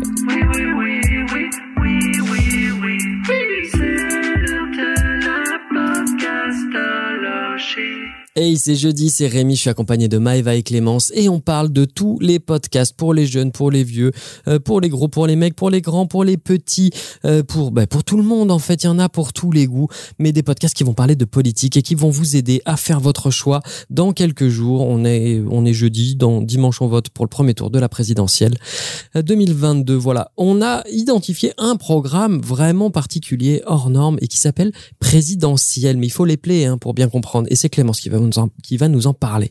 Oui, alors présidentiel, euh, comme on l'entend, il y a une petite subtilité puisque euh, il est écrit avec euh, le pronom personnel IEL, euh, qui déjà fait un écho avec l'angle du programme puisque c'est c'est une référence au genre, donc il et elle qu'on fusionne et qui fait yel. Le Yel, le fameux Yel.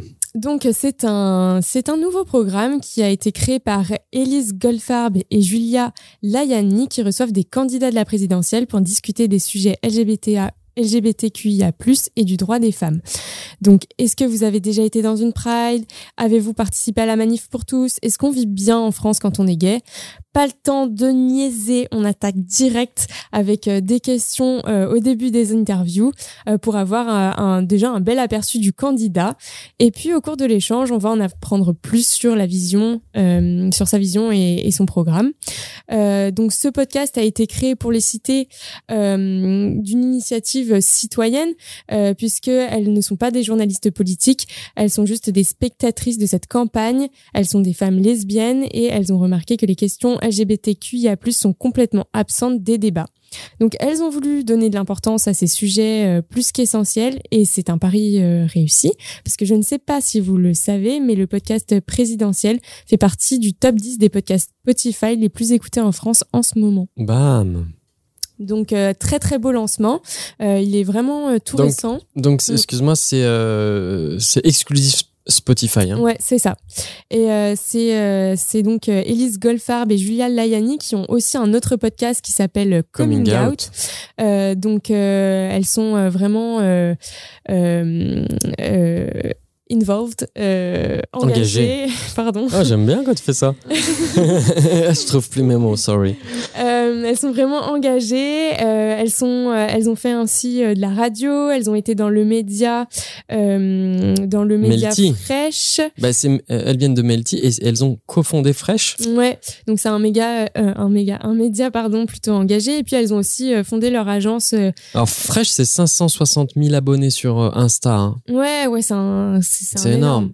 Et, et Elise Godfrap, toute seule, 50 000 abonnés sur Insta. C'est une grosse influenceuse, elle. hein. Mm. Et, euh, et ça fait plaisir, il en faut euh, pour représenter tout le monde. Donc euh, c'est un podcast euh, qui est euh, qui est anglais euh, vraiment sur le droit des femmes et la communauté LGBTQIA+. J'ai beaucoup aimé justement que ce soit deux femmes lesbiennes qui incarnent ce programme puisque qui de mieux pour parler de ce sujet que des personnes qui sont directement concernées. Elles le font avec leurs mots, donc c'est vraiment, elles se, elles se prétendent pas du tout comme journalistes et justement c'est ça qui est vraiment euh, intéressant. Euh, elles vont parler à la cool. euh, Enfin, vraiment comme si on était entre potes. Et pourtant, elles s'adressent à des candidats de la présidentielle. Et elles vont parler aussi avec leur cœur, donc elles vont pas avoir peur de poser des questions un peu épineuses. Et j'ai beaucoup donc apprécié ouais le, ton qui est qui est hyper accessible à tous et, et surtout le fond, le fond qui est hyper intéressant et qui permet de mettre en avant un sujet qui est malheureusement bien trop oublié. Eh ben merci pour, pour, pour, cette euh, pour cette intro. Moi, Élise et, et, Julia, je les avais donc euh, et, Julia euh, Layani, elle a 20, 27 000 abonnés sur Insta. Je les avais découvertes euh, dans le cadre de podcastologie. Elles étaient invitées. Je veux pas vous dire de bêtises. Euh, je sais plus de quel programme. Hmm, J'ai pas réussi à retrouver tout à l'heure. On en a parlé un peu avant de démarrer. de Bérangère Krief, hmm, il, il, me semble que c'était Bérangère Krief, mais je je suis pas sûr à 100%. En tout cas, c'était dans ce moment-là. et j'avais découvert. Alors coming out, ça fait un moment que on le suit. Ça fait un moment j'aimerais beaucoup le mettre euh, aussi à l'affiche de podcastologie et on le fera. Et ça fait mm, j'ai été complètement soufflé par l'énergie de ces deux meufs et euh, la tonalité libre, euh, fonceuse. Donc elles sont toutes les deux issues de d'une éducation assez rigoriste, classique. Où la religion était présente. Voilà, donc famille juive très pratiquante. Donc ils expliquent bien ça. Moi, j'avais écouté de longues interviews de, ça. Et donc, évidemment, la question de la sexualité et de l'homosexualité en particulier, euh, dans ces traditions-là, bah, pas si simple.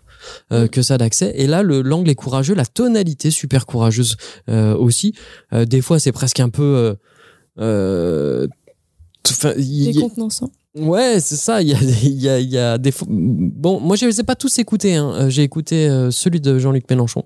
Mm. J'ai peu de temps, j'ai dû en choisir un. J'ai hésité avec Zemmour en me disant tiens, ce serait intéressant de voir.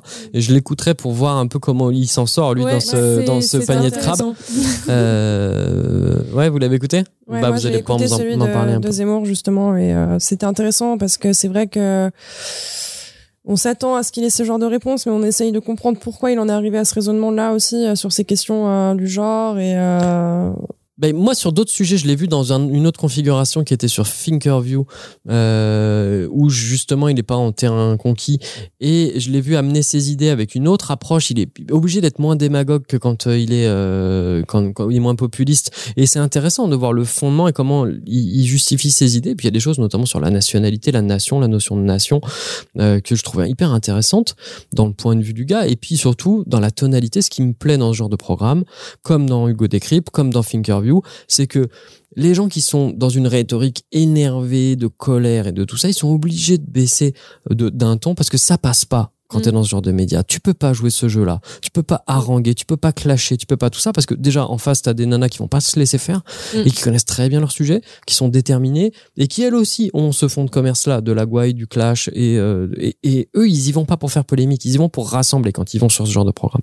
J'imagine qu'un Zemmour, un Mélenchon ou, ou des candidats qui vont être euh, ou, une Le Pen qui vont potentiellement ou même la droite dure hein, euh, c'est pas un exercice simple pour eux de se retrouver là. Donc ils y vont avec beaucoup de précautions. Ils font attention sur les idées ce que j'aime ce que j'ai aimé dans le, la discussion euh, sur Mélenchon c'est que enfin de Mélenchon c'est que on, on, parle de, du fond, des idées pour une fois, mm, mm. euh, et sur des choses qui sont relativement le monde de demain, plus que le monde d'hier.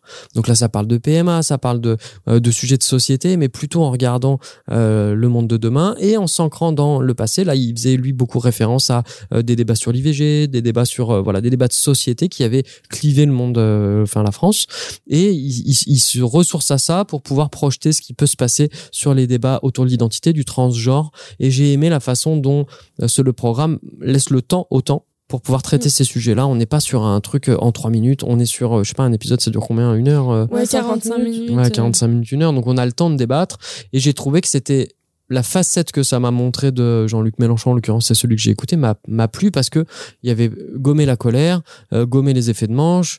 Euh, elles, elles arrivent à installer finalement une ambiance et le podcast s'y prête bien euh, puisque c'est beaucoup plus intime que quand il y a une caméra qui tourne. Mm. On sent que les gens sont, les invités sont moins show off, plus détendus. Et voilà, on parle du fond. Plus, euh, bah, mm. par exemple, euh, typiquement, Jean-Luc Mélenchon va aussi parler de sa vie personnelle, vrai, sur parle ses de sa fille, etc.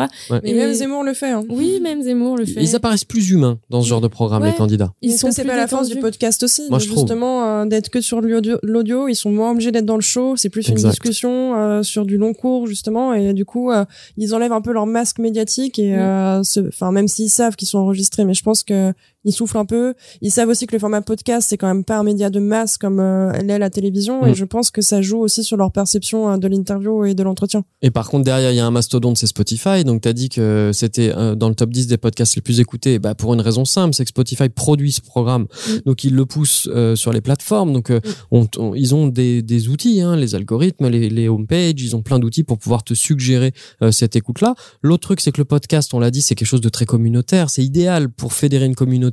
Et encore plus une communauté qui n'est pas représentée dans les médias traditionnels. Donc là, on est ouais. exactement là-dedans. Donc, évidemment que ça cartonne. Et je trouve que le geste politique que font euh, Élise et Julia est super courageux parce que aller challenger et interroger sans être dans l'émotion de trop euh, les hommes politiques, l'ensemble du spectre, tout est sorti le 21 mars, hein, les Ouais.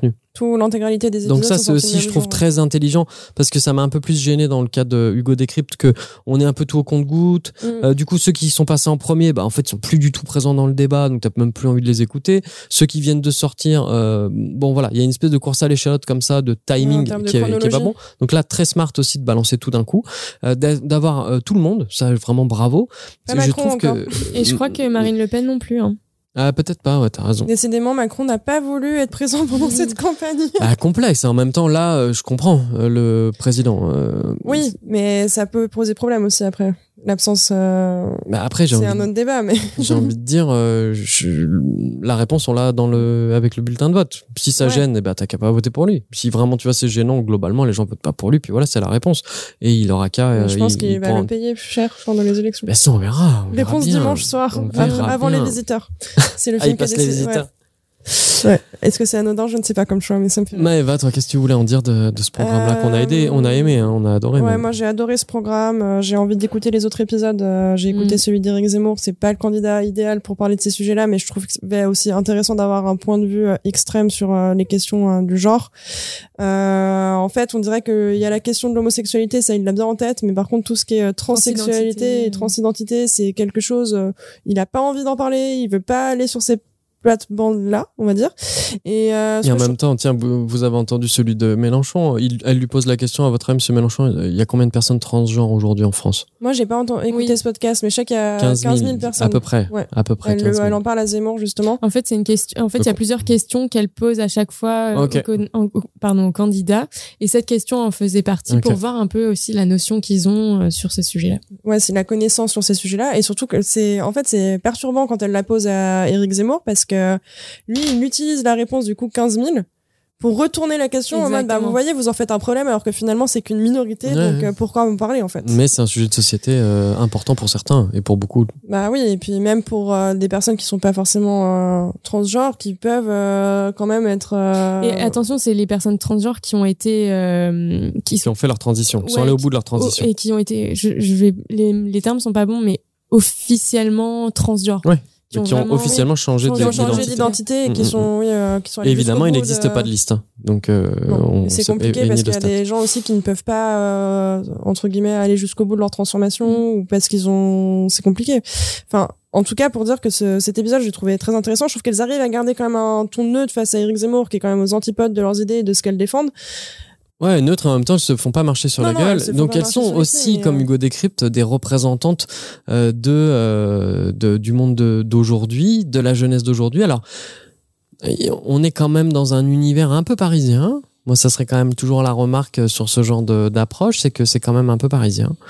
Euh, et ce qui est pas dramatique, mais c'est vrai qu'on aimerait bien entendre des voix euh, de la jeunesse aussi, bah de, euh, je sais pas, alors des campagnes, pourquoi pas, ou des grandes villes de province, ou une autre tonalité, je sais pas, ça aurait été tiens ancré à Marseille par exemple, ça aurait eu une autre couleur et qui aurait pu être intéressante pour montrer de la diversité de points de vue. Dans le chat, on nous demande des Balkany, on n'en parle pas. Eh ben écoute, Balkany, pour l'instant, il n'est pas sorti dans les enjeux présidentiels, hein, dans les Mm. épisodes, on n'en a pas on n'a pas parlé. Ça aurait été dans il n'est Bal- pas candidat en même temps. Balkany euh, interviewé dans présidentiel, est-ce que ça aurait été intéressant? Non, je crois qu'on peut imaginer ce qu'il aurait. Mais ça peut être intéressant qu'elles poursuivent le programme euh, hors campagne euh, avec des hommes politiques ou des femmes politiques euh, Bah, faire avancer ce débat-là, ouais. Mm. un peu de manière globale, enfin aller plus loin que la campagne et euh, se dire bah c'est quand même un débat qu'il faut porter euh, de dans la voie politique, que ce soit avec des députés euh, ou euh, après des ministres, je sais pas euh, jusqu'où que ça c'est peut quand aller, même un sujet central, quoi. Et il est tellement euh, évincé euh, des, des discours, des débats.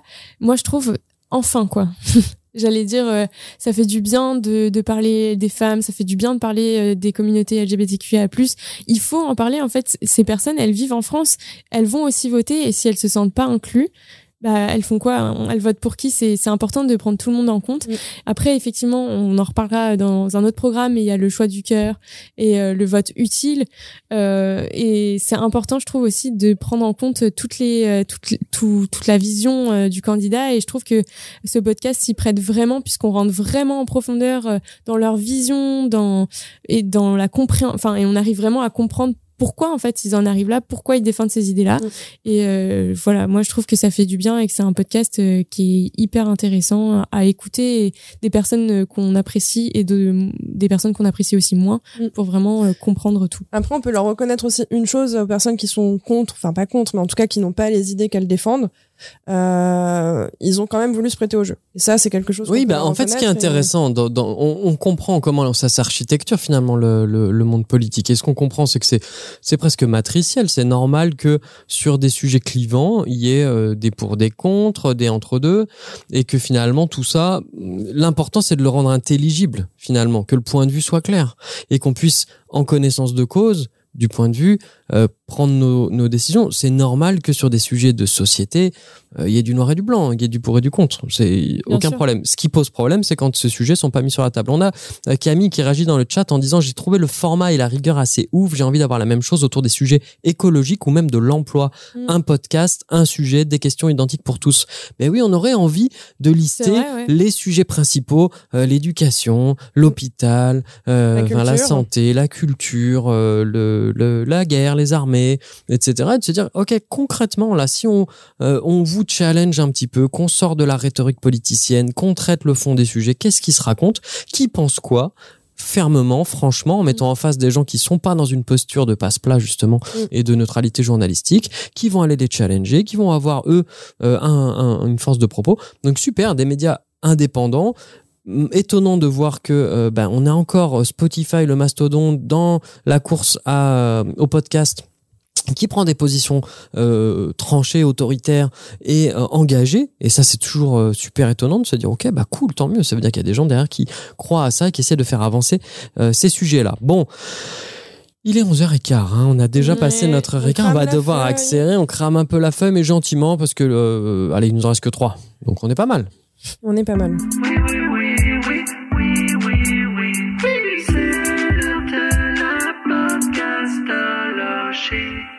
Les amis, c'est Rémi Jeudi. Podcastologie. J'ai enlevé tout les, ce qu'il y a entre les mots pour gagner du temps. Chez Clémence, Emma, Eva, on parle avec passion de l'environnement podcast à quelques encablures de, euh, la, de la première journée de vote. Voilà. Je vais faire vite hein, sur celui dont on va parler. C'est la semaine de campagne 2022. Alors, ce qui est marrant euh, là-dedans et ce qui est intéressant, on parle de la nouvelle garde, on parle de nouveaux médias, euh, c'est que ce podcast-là, il a été fait, il est fait, pardon, par Baptiste Delmas.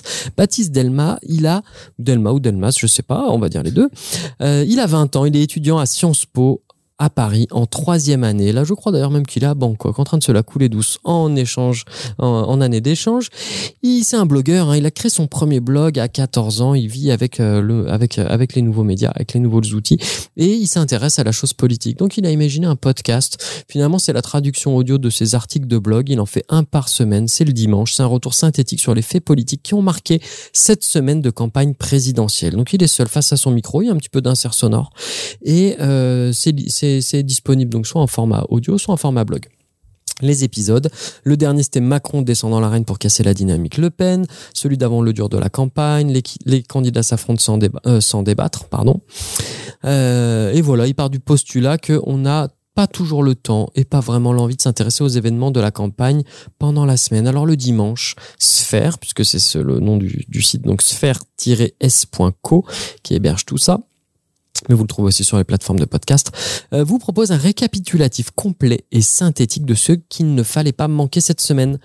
Voilà, les déplacements, les discours importants, les annonces, les résultats. Chaque semaine, il y a le bilan de ce qui a compté de la, dans la semaine pour, euh, pour se préparer à l'élection. Ça, c'est voilà le cadre dans lequel on s'écoute. J'ai trouvé intéressant, euh, marrant le, euh, le truc. C'est un format 15-20 minutes, donc assez court.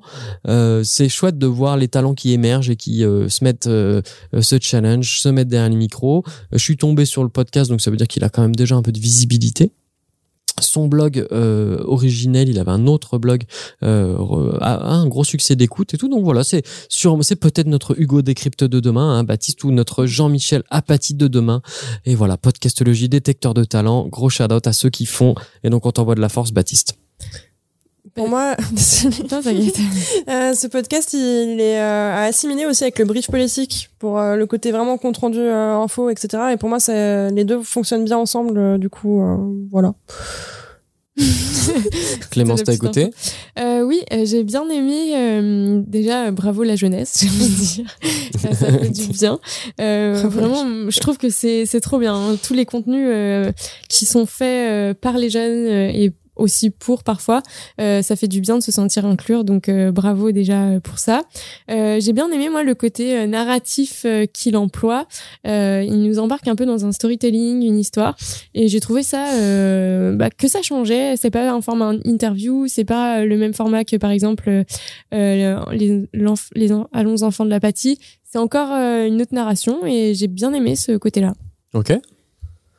Bah, Ouais. votre- Moi, j'ai pu écouter malheureusement ce programme, Ouais. mais euh, ouais, j'ai trouvé ça intéressant. J'ai écouté très rapidement et tout. J'ai pas pu me plonger dans tous les épisodes, mais je trouve que c'est une bonne façon d'avoir un peu un mash-up de la semaine et euh, et voilà. Moi, si j'avais un point de peut-être qui m'en, enfin, allez, vers lequel je, je m'orienterais ou si je de, euh, je trouve que le, le, le style journalistique type euh, France Info, France, enfin France Télé ou Radio France est un peu singé et que j'aurais envie de dire vas-y, euh, essaye de tester aussi d'autres types de narration peut-être un peu plus singulières qui vont être plus propres à ton identité, ta personnalité, un truc un peu moins euh, déjà Brut. vu. Bah, un peu moins classique quoi. Dans, là, on voit bien que c'est euh, le traitement assez classique de l'information, comme le ferait euh, euh, un journaliste de, de Radio France, qui est super cool. Mais ça, moi, je serais intéressé de voir un peu, euh, tiens, un autre type, une autre tonalité, quelque chose qui nous amène autre Mm. chose. Autrement dit, bah, quand on a 20 ans, peut-être qu'il faut un peu de folie. Là, ramène-nous un peu de folie pour pouvoir bouger les lignes, faire avancer le débat. Et puis, il sera toujours temps plus tard de se ranger dans les choses qui qui ont déjà fait leur preuve, comme ce type de narration là. Ce qu'elles font dans présidentielle d'ailleurs, elles mettent Exactement, un peu de folie par dans exemple, programme, euh, elles portent. C'est ça qu'on a envie de voir aussi pour les jeunes là. Mm. Maintenant que vous avez la maîtrise de la technique, accès à l'info, accès à tout, accès à une audience, bah allez bouger les lignes, changer un peu tout ça euh, pour que pour que ça fasse que ça que bah voilà que ça change quoi. Nous on a envie de se faire euh, de se faire challenger un peu. On continue les filles. Allez,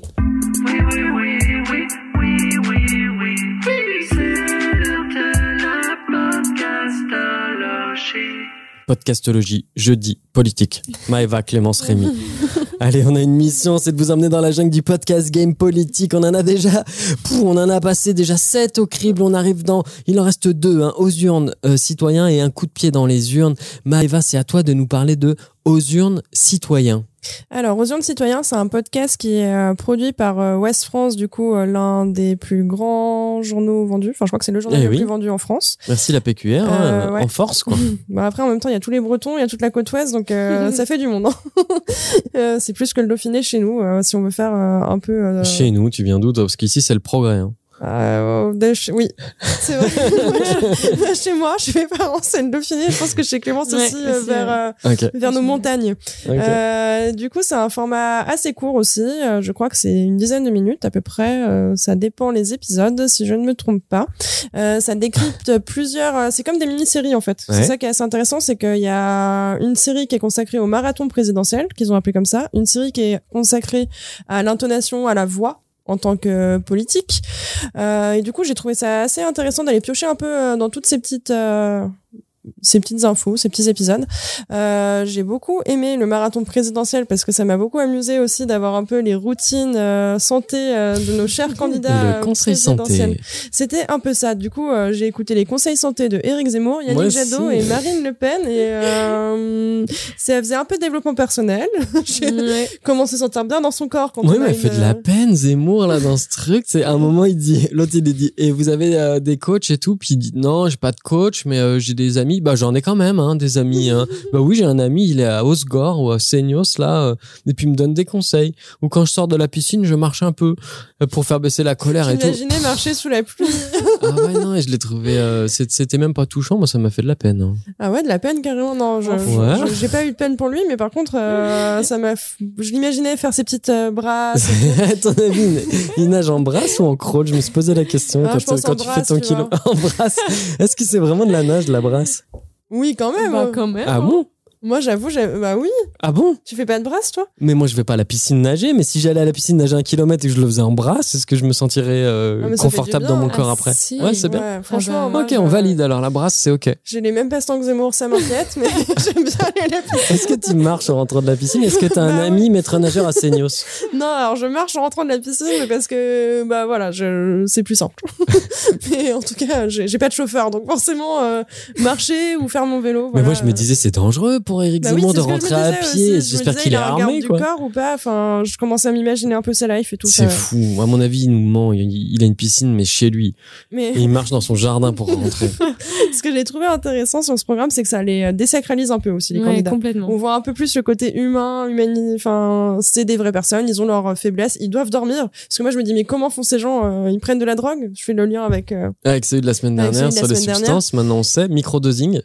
Voilà. C'est d'ailleurs pour ça que ça s'appelle marathon parce qu'il disait mais en fait comment on tient euh, sur le long terme euh, Bah oui. c'est c'est ça doit être ultra fatigant et c'est pour ça qu'on on essaie de découvrir leur routine quoi. Marine Le Pen, elle se couche avec les poules, elle a dit. Ouais, et elle a des, elle se s'accorde des espaces d'apaisement qui sont ses enfants, les animaux et le jardin. Et en plus, ça, alors elle m'a fait beaucoup rire parce que elle a dit une phrase, je me suis, j'ai été là, mais c'est vraiment Marine Le Pen qui dit ça parce qu'on aurait dit un peu une euh, hippie des années. Mais il paraît qu'elle est de 60. gauche, hein, d'après Zemmour.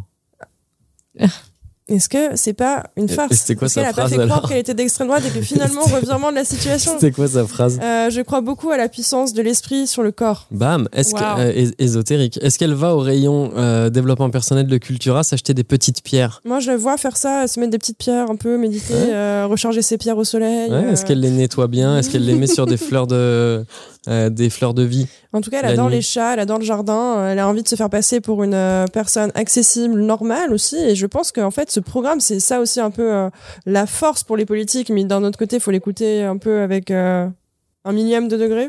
Se rendre compte qu'en fait, il parle un peu justement, ah bah regardez, on est comme vous, blablabla et tout. Et que. Ouais, Il se montre un peu vulnérable. Donc toi là c'est le marathon présidentiel à voix haute. T'as écouté Clémence euh, des trucs de à voix haute? Euh, oui, j'ai écouté ces couples où chacun va différemment aux élections. Euh, bon, je l'ai mis sur x2. Hein. Non ça c'est pas à voix haute, ça c'est encore un autre truc. C'est le troisième format. À voix haute, t'as celui de Macron et À voix haute, tu de- sais, il décrypte la, la- Toi, toi, attends, Ah c'est. mince, bah, Qu'est-ce que j'ai écouté alors?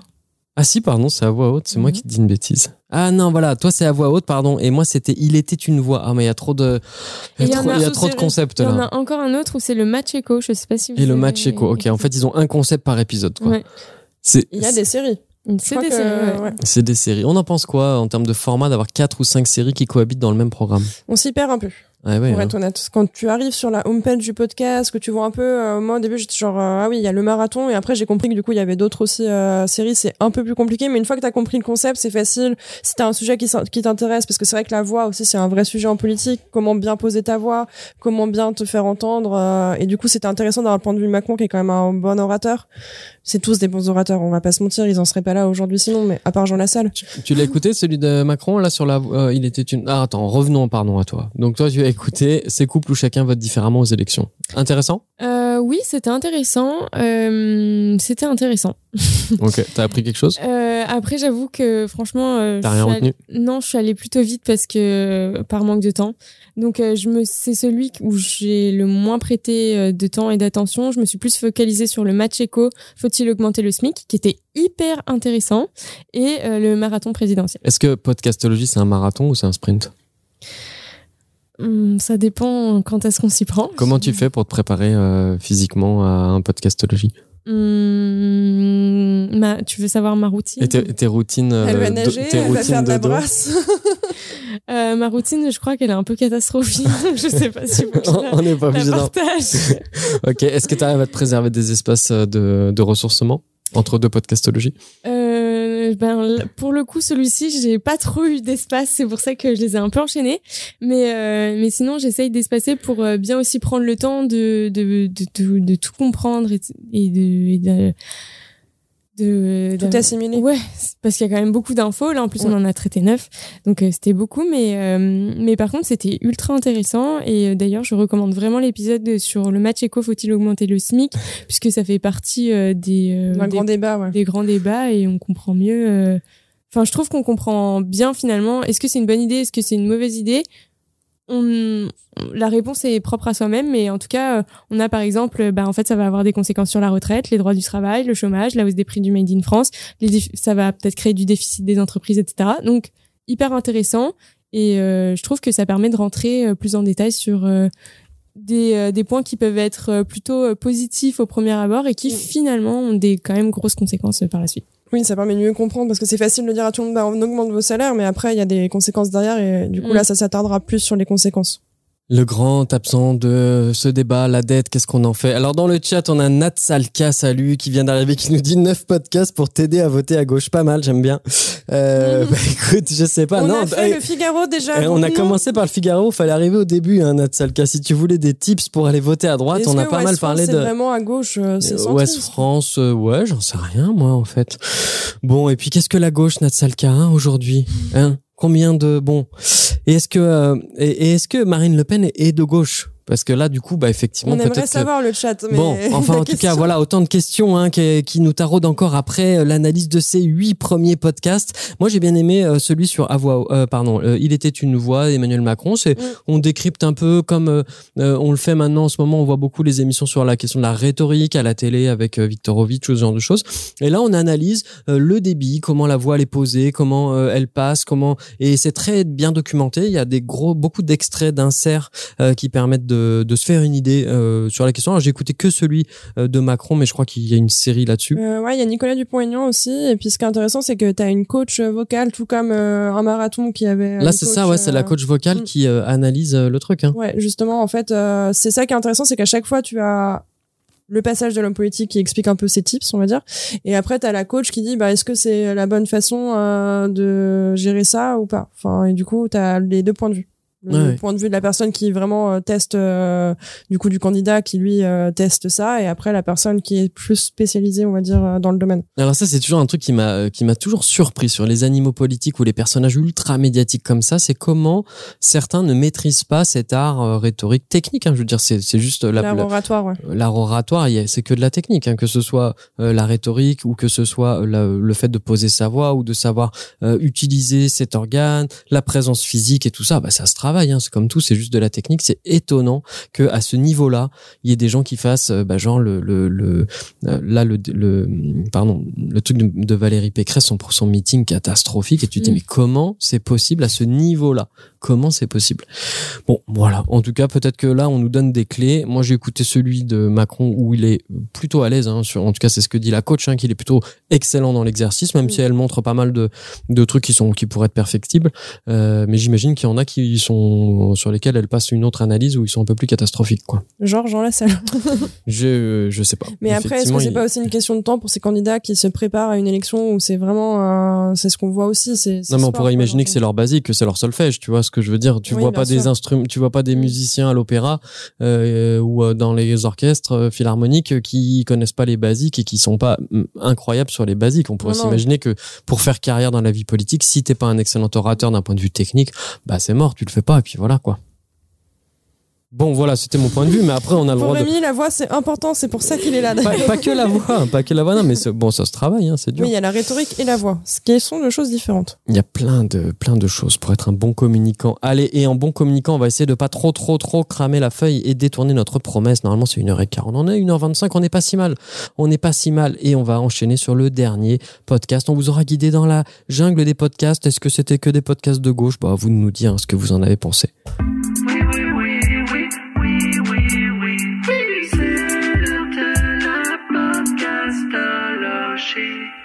Podcastologie, je suis accompagné de Maëva et Clémence. On a aiguisé nos coupes coupées, on avance depuis maintenant une bonne heure 20, euh, 24 dans la jungle du podcast game politique. Cette semaine, on s'est challengé, c'est pas trois mais neuf podcasts qu'on analyse pour vous. Il en reste un, c'est un coup de pied dans les urnes et c'est Clémence qui va nous emmener dans cet univers-là. À toi de jouer Clémence. Alors, Un coup de pied dans les urnes, c'est un programme qui est produit par euh, le média Mademoiselle et qui décrypte la présidentielle de 2022. Euh, donc, chaque semaine, c'est Maëlle Lecor, journaliste société chez Mademoiselle, qui est derrière le micro et qui va nous livrer un épisode d'environ 6 minutes. 6 minutes, on peut penser que c'est court et pourtant, elle en dit des choses dans ses épisodes. Euh, Maëlle a un ton taquin mais juste. Elle expose les faits, les questionne et n'a pas peur d'appuyer là où ça fait mal.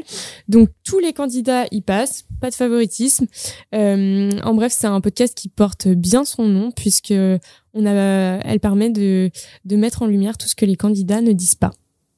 Vous avez bien aimé Ouais, j'ai adoré J'ai euh, ce adoré. format aussi. Ouais, coup- gros T'as eu coup de la chance, toi, sur ton casting, hein Ouais, j'avoue, j'étais pas mal. Ouais, on t'a gâté, hein Non, non, c'était un- c'est un super format. euh, Je, j'attends l'analyse de Clémence pour, euh, pour en parler, mais, euh, mais je trouve que le format fonctionne bien. Effectivement, c'est court, mais euh, court et intense. On apprend énormément de choses. Ça permet d'avoir, pour le coup, un vrai point de vue.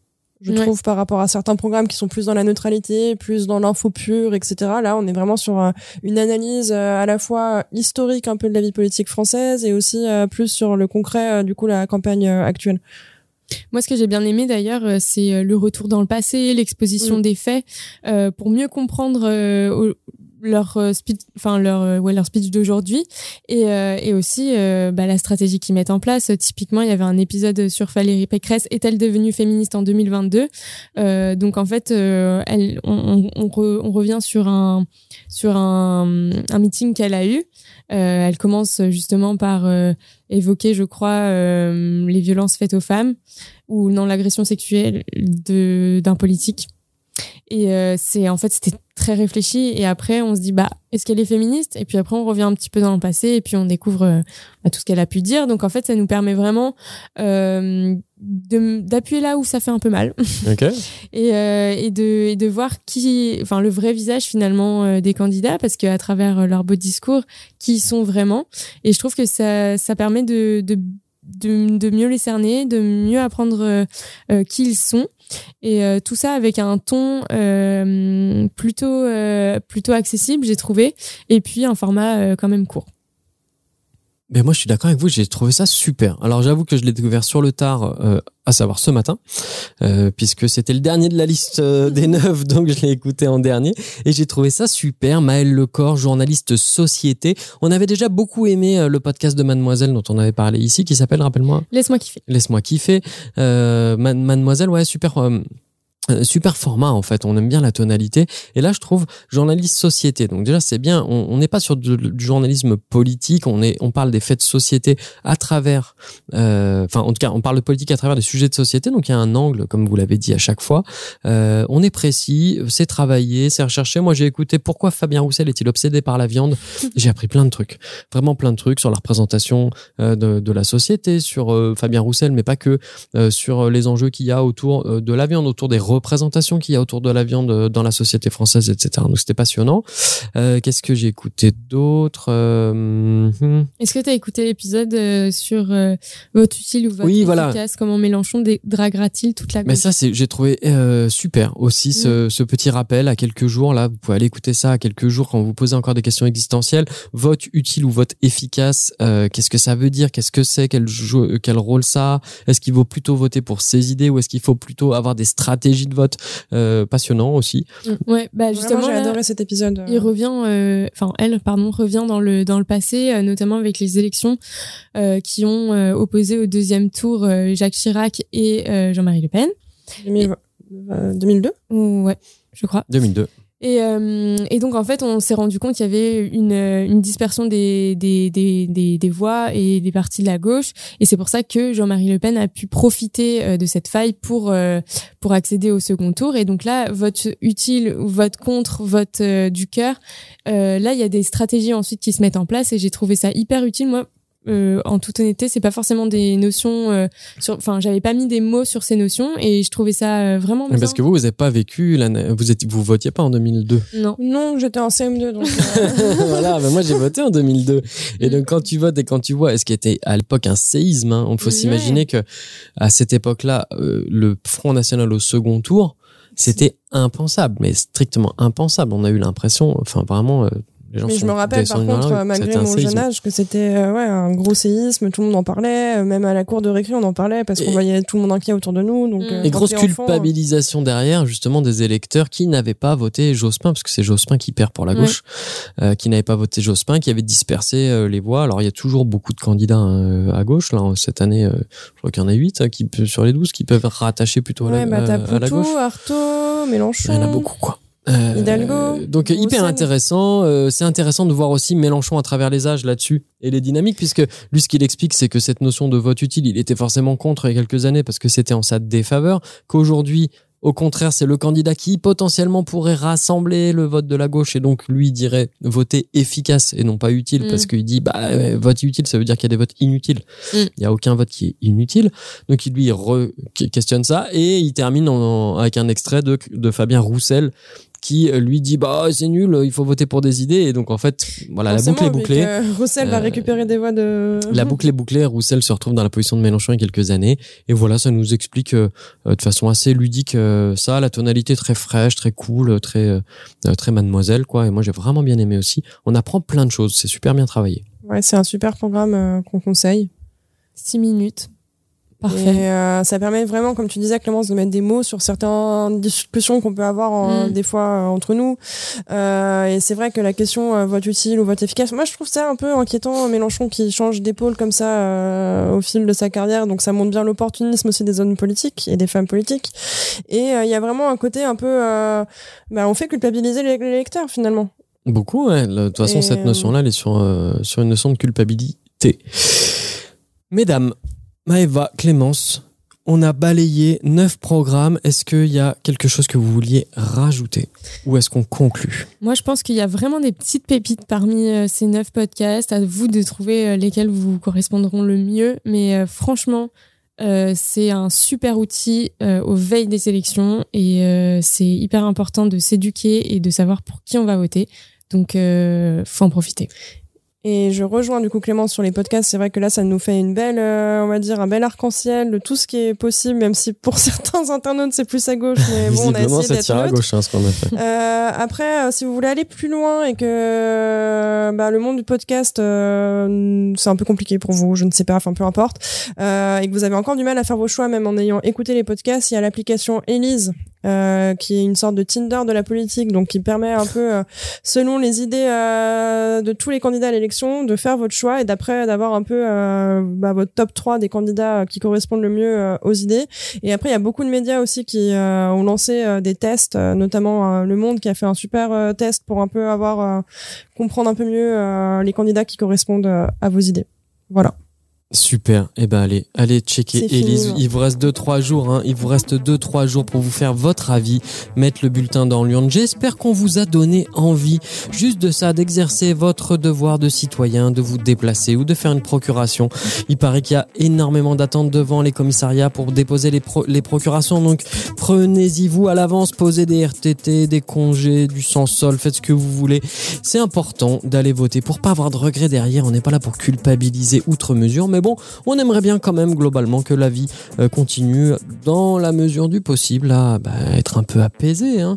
Hum, bon, moi ça m'a euh, pas mal éclairé, pas mal guidé, pas vraiment. Bon, j'ai pas non plus forcément trouvé les clés euh, que je cherchais dans cette semaine à, à binger du podcast politique, mais j'ai trouvé l'exercice hyper intéressant d'en prendre 9 au lieu de 3. On a un panorama hyper large. Bravo à tous ceux qui se mettent en cadre pour nous partager de l'info. Allez, dans l'ordre, on a parlé du club Le Figaro présidentiel, du brief politique, de Hugo Décrypte, de Allons enfants, de l'apathie, de Élysée, la bataille de présidence Yel, de semaine de campagne 2022, de aux urnes citoyens et enfin un coup de pied dans les urnes. Si avec tout ça vous n'avez pas l'info que vous recherchez, eh ben remettez-vous à la presse papier, faites ce que vous voulez, faites ce que vous avez à faire, mais on se retrouve la semaine prochaine pour l'épisode 30 de Podcastologie qui clôturera la saison 3. Avant une petite pause, on va parler Sexualité. on va parler de cul.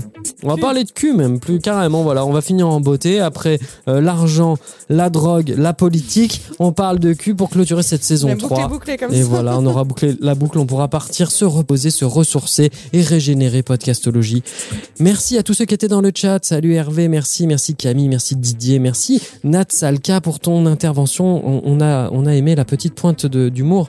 Euh, merci à toutes, à tous. Et on se retrouve sur toutes les plateformes. On se retrouve au 40 rue On se retrouve sur le Twitch de Super Natif pour faire la rediff de ce merveilleux épisode. Et, et puis sur Instagram, Instagram at Super Natif. Venez euh, nous faire euh, des, des bisous et puis nous dire euh, un peu si ça vous a été utile. On vous dit à très très bientôt. Salut Ciao, ciao. Salut Clément, salut Maëva, merci. hein.